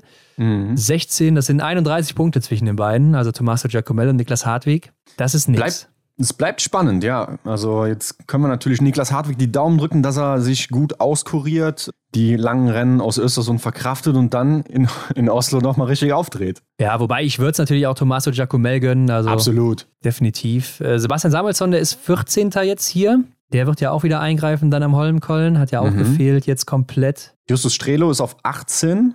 Was ja verrückt ist, was ich hier gerade sehe, Hendrik, ist ja, dass äh, Philipp Jeld Andersen auf der 22 ist und damit ja theoretisch noch an den Massenstart laufen könnte. Ich meine, es wird wahrscheinlich nicht so bleiben bis zum nächsten Wochenende, also bis zum mhm. nächsten Sonntag, aber. Ja, er hat da gut vorgearbeitet. Wird aber wahrscheinlich die Chance nicht mehr bekommen. Ja, Justus Strelo ist wahrscheinlich sicher dabei. David Zobel sieht es auch ganz gut aus auf der 24, 25 ist Strolja, 20 Punkte hinter ihm. Muss er nochmal ein gutes Rennen abliefern im Sprint im Verfolger, dann geht das. Mhm. Johannes Kühn, der könnte sich den Strolja auch noch packen und dann ist er auch safe dabei und dann muss Philipp Navrat als 30. wahrscheinlich auch wieder über die Top 5 des Wochenendes gehen. Ja, ich würde sagen, er packt einfach nochmal einen guten Sprint aus. Also, es verdichtet sich da vorne und die Plätze werden sicherer. Aber wer waren denn jetzt in dieser Woche eigentlich die Stars der Woche? Ja, Hendrik, Voting mal wieder ab heute, Montag, nach der Folge. Wie immer kommen die Stars of the Week online. Letzte yes. Woche sind es geworden Taje Bö und Marte Olsby-Reuseland in Novemesto. In dieser Woche haben wir zur Auswahl gestellt Dorothea Vera natürlich mit dem Doppelsieg, dann Klar. Gilles Simon, zweitbeste und dann haben wir Lisa Vitozzi, die ja auch die Kristallkugel dann noch geholt hat. Mhm. Genauso wie Wettle Schoster, Christiansen, beiden Männern, Benedikt Doll, zweitmeisten Punkte geholt am Wochenende, mit seinem Sieg natürlich dann eben auch. Und Tommaso Giacomel ist der Dritte. Ja, weißt du was, ich ahne schon. Ich bei den Männern schon. Bei den Männern ahne ich es auch, bei den Frauen aber ehrlich gesagt auch. ja. Aber lassen wir uns mal überraschen, also stimmt da fleißig ab. Genau, also äh, Östersund liegt hinter uns. Die Favoriten bei den Männern haben gefehlt, bei den Frauen. Ja, die Rennen machen nach wie vor sehr viel Spaß und ich bin einfach sehr gespannt, wie Johannes Tingesbö zurückkommt. Da kommen wir gleich mhm. nochmal ganz kurz zu. Ich möchte noch kurz über die JWM sprechen. Die ist ja vorbeigegangen, Hendrik, in Kasachstan. Ja. Und die sah ja ganz gut aus für Deutschland. Ja, wenn man sich den Medaillenspiegel anschaut, dann steht Deutschland hier auf 1 und Jugend und Junioren zusammen finden hier neun Goldmedaillen und sechs silberne. Ist das nicht Wahnsinn? Ja, das ist der absolute Wahnsinn. Ich habe mir auch mal ein bisschen genauer angeguckt. Ich meine, klar, die größte Favoritin bei den Juniorinnen, das war natürlich Selina Grozian, die hier abgeliefert hat. Ja, und wie? Also fünf Rennen gab es hier. Sie hat viermal Gold geholt und war dann im Einzel einmal Fünfte. Und was dabei natürlich beachtlich ist, dass sie einfach die Laufzeiten aller anderen pulverisiert. Ne? Ja. Das ist, ist der Wahnsinn. Ja, sie war richtig in Böhmanier unterwegs, ne? Gerade bei den Sprints ja, wirklich, da, wo sie, wirklich. Wo sie ähm, da dann auch einen Fehler oder sogar zwei mehr geschossen hat, als sie zwei platzierte und hat dann wirklich äh, eine Minute Laufvorsprung. Das ist der absolute Wahnsinn. Äh, Im Verfolger war sie nicht die schnellste, aber ich habe gesehen, sie hat auch auf der letzten Runde 30 Sekunden verloren. Mhm. Ich meine, sie hat ja hier am Ende eine Minute 13 Vorsprung. Das heißt, sie konnte da schon ordentlich Gas rausnehmen. Ist ja, glaube ich, auch mit der Flagge übers, äh, über die Ziellinie gelaufen. Ja.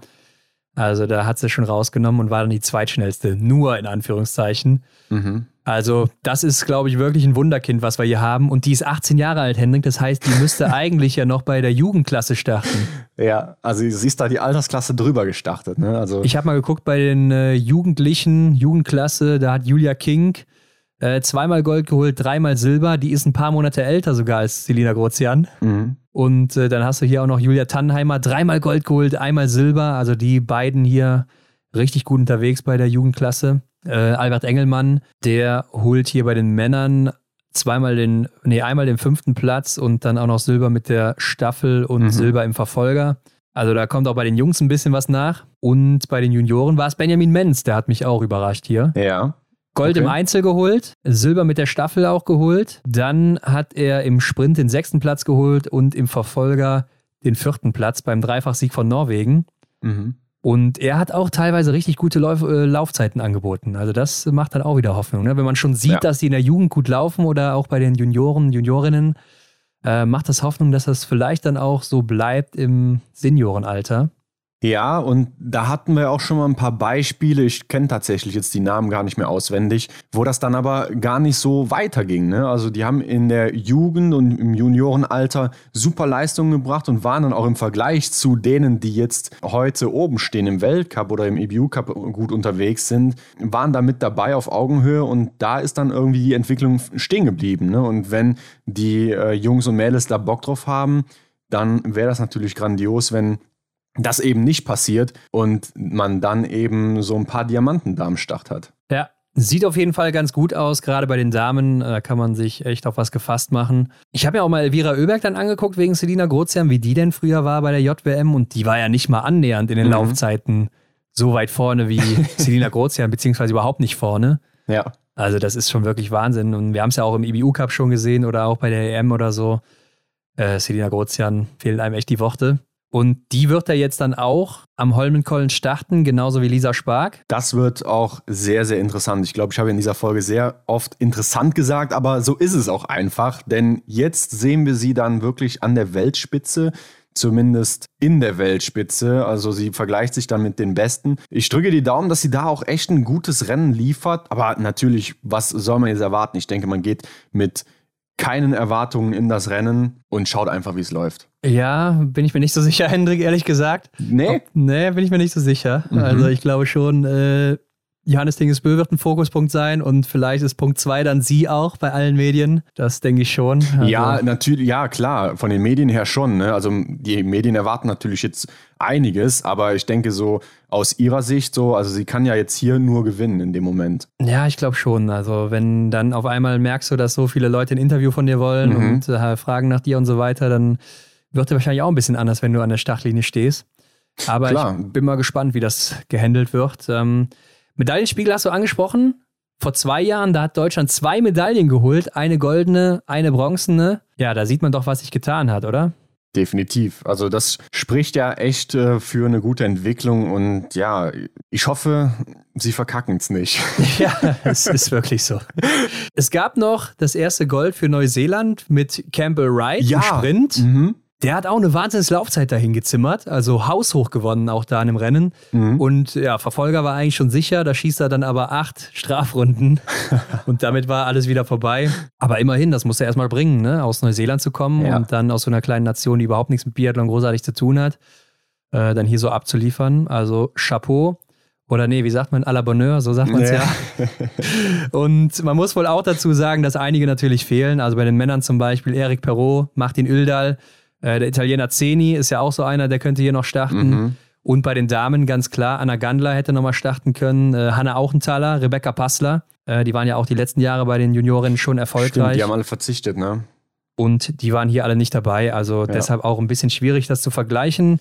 Die meisten Punkte hat bei den Norwegern geholt einer Hedegaard 200 und zweiter ist dann eben schon Benjamin Menz mit 180. Mhm. Also knapp vorbei. Schade, aber ähm, der beste Junior bei der WM bekommt ja dann auch ein Startrecht beim Weltcup-Finale. Der Verband muss ihn natürlich melden. Selina Grozian ist die Beste gewesen mit 225 Punkten, aber es gab noch eine Französin, die hat auch 225 Punkte. Die ist nämlich dreimal Zweite geworden. Mhm. Aber Selina Grozian natürlich mit den zwei Siegen dann vorne, weil sie die besseren Ergebnisse hat. Und damit ist sie dann insgesamt die beste Juniorin der Juniorenweltmeisterschaften, hat damit auch ein Sonderstartrecht und hat es ja dann eh schon wegen dem IBU Cup. Ja, krass. Und damit können wir auch mal gucken, wie geht's weiter, Hendrik? Dem Wachstruck hinterher. Jo, wir, beziehungsweise der Wachstruck, fährt nach Oslo. Ja, könnten uns eigentlich mal mitnehmen, ne, im Wachstruck. Also die einfach mal sagen, komm, spring rein, hinten drauf auf die Ladefläche oder so. Und dann geht's ab nach Oslo. Ja, ich glaube, ähm, dass es gar nicht so bequem ist da hinten drin. Aber ja, warum nicht? Ja, macht man sich eine Isomatte hin oder so, dann läuft das schon, Hendrik, ne? also. Ähm, das große Finale am Holmenkollen von Donnerstag bis Sonntag natürlich wieder. Sprint der Herren geht am Donnerstag los, dann am Freitag die Damen. Ja, und wie du gesagt hast, die Damen haben drei Rennen hintereinander. Am Samstag jo. dann der Verfolger und am Sonntag dann der Massenstart. Die beenden die Saison dann sozusagen mit dem letzten Rennen. Die Männer, die legen dann eben noch vor jeweils. Mhm. Ja, alle wieder mit dabei. Canton Fiormaillet, die, die Bös, die Taille Bös wollte ich schon sagen. Stühlerholm Lagreit natürlich und Sebastian Samuelsson dann auch. Emilien Jacquelin wird weiter fehlen. Wir haben eben diese Sonderstartrechte, die angesprochen mhm. wurden, aber eben nur zwei. Also ne, neben den beiden Damen wird es dann eben noch Philipp Horn sein und Lukas Fratscher, die mitfahren. Jo. Das war auch ziemlich klar. Und Johannes Dingesbö, der war das letzte Mal am Holmenkollen, da hat er das mit einem Hattrick beendet, Hendrik. Da ist er nochmal im mhm. Wikingerhelm äh, auf dem Kopf über die Ziellinie gefahren. Stimmt, ja. Das war allerdings im März 2019, also der ist hier schon vier Jahre nicht mehr angetreten. Ja, ist die Frage, hat er sich das wieder vorgenommen? Natürlich. Oder ist vielleicht bei ihm auch die Luft raus? Jetzt danach, äh, nach, nach seiner Erkrankung, nach dem ganzen Trubel, der dann da drumherum war und so? Oder glaubst äh. du, der geht hier wieder in die Vollen und brettert hier wieder ein Triple raus? Der will hier alles pulverisieren, das sage ich dir, Henning. Also der wird hier nochmal richtig einen raushauen, wenn es denn körperlich möglich ist. Mhm. Ähm, die letzten neun Rennen am Holmenkollen, da stand er achtmal auf dem Podium, fünfmal ein Sieg davon. Also man sieht, da läuft es einfach bei ihm. Aber einmal war er Vorletzter beim Massenstart. Also mhm. kann auch schon mal in die Hose gehen, aber das ist auch schon wieder ein paar Jährchen her. Ja, und wie kommt er denn zurück? Ne? Das ist die große Frage. Schafft er noch, seinen Rekord auszubauen von 16 Siegen? Meinst du, er ist per Du mit König Harald, wenn er schon so oft da war? ja, wahrscheinlich spätestens dann nach dem Wochenende jetzt. Ja. Kann direkt oben einziehen bei ihm. Ähm, 2022, letztes Mal, letztes Jahr, da hat äh, Tyrell Eckhoff noch den Doppelsieg geholt in Sprint und mhm. Verfolgung und Justine Breisers-Boucher, die hat den Massenstart gewonnen zum Abschluss. Die ist natürlich nicht dabei, genauso wie Tyrell Eckhoff. Das heißt, hier werden wir andere Siegerinnen sehen. Und Hendrik, Erik Lesser mit seinem Verfolgungssieg damals, genauso wie Sievert Backen, der sich auch den Massenstart holt und damit die Kugel. Und Stühlerholm Lagereit mhm. war auch immer vorne mit dabei. Ja, es wird interessant, Ron. Was glaubst du, wer holt sich die Kugel bei den Damen jetzt, Hendrik? Boah, ich denke, die Julia Simon, die macht den Sack zu. Also, die wird sich das nicht mehr nehmen lassen. Ja, ich denke auch. Ist immer oben mit dabei, ne? Die macht es leider ja, nicht mehr spannend. Die ist so konstant, die hat richtig Bock, die. Ja. Ähm, Vielleicht ja, sollte man ihr dafür mal eine Backpfeife geben, ne? dass sie es nicht verspannend macht, anstatt hier dem Gigonard. Oh je, oh je. Nein, Leute, war natürlich nur ein Spaß, auf gar keinen Fall. Aber ich finde auch den Zweikampf der Italienerin, der sich da jetzt auftut, sehr spannend. Schauen wir mal, wer sich da am Ende durchsetzt. Ja, und es geht für Denise Hermann Wick auch noch um die Sprintkugel. Die ist nur 14 Punkte jetzt vor Dorothea Viera, also das wird auch noch sehr eng. Mhm. Wenn Doro dann Erste wird und Denise Zweite, dann ist die Kugel nämlich schon weg für Denise, weil es eben so ein großer Punkteabstand ist. Ja. Also, es bleibt spannend, auch aus deutscher Sicht. Ich bin gespannt, wer hat die letzten Körner hier. Stars of the Week, Leute, voten heute am Montag. Schreibt uns wie immer gerne Feedback oder was auch immer unter das Folgenbild oder auch gerne privat, wie ihr das eben wollt. Yes. Hinweise zu uns findet ihr wie immer in den Show Notes und dann bleibt mir nur noch zu sagen, abonniert uns doch gerne bei Spotify, iTunes oder wo auch immer ihr das hört und bewertet uns da auch. Am besten mit fünf Sternen. Und Hendrik, das geht ja jetzt auch bei Spotify. Yo, das ist eine neue Funktion. Da ist bei uns so ein kleiner Stern. Da klickt ihr mal drauf und dann vergebt er davon fünf. Und dann sagen wir wie immer vielen Dank dafür. Genau, und teilt das überall mit all euren Freunden, wenn ihr noch mehr davon hören wollt. Wir sind dann am Montag wieder zurück mit den letzten Rennen, dem Finale aus Oslo. Bis dahin, habt eine gute Woche. Macht's gut. Ciao. Yes, genießt es. Ciao. Das war die Extra-Runde mit Ron und Hendrik für diese Woche. Neue Folgen gibt es jeden Montag, überall, wo es Podcasts gibt.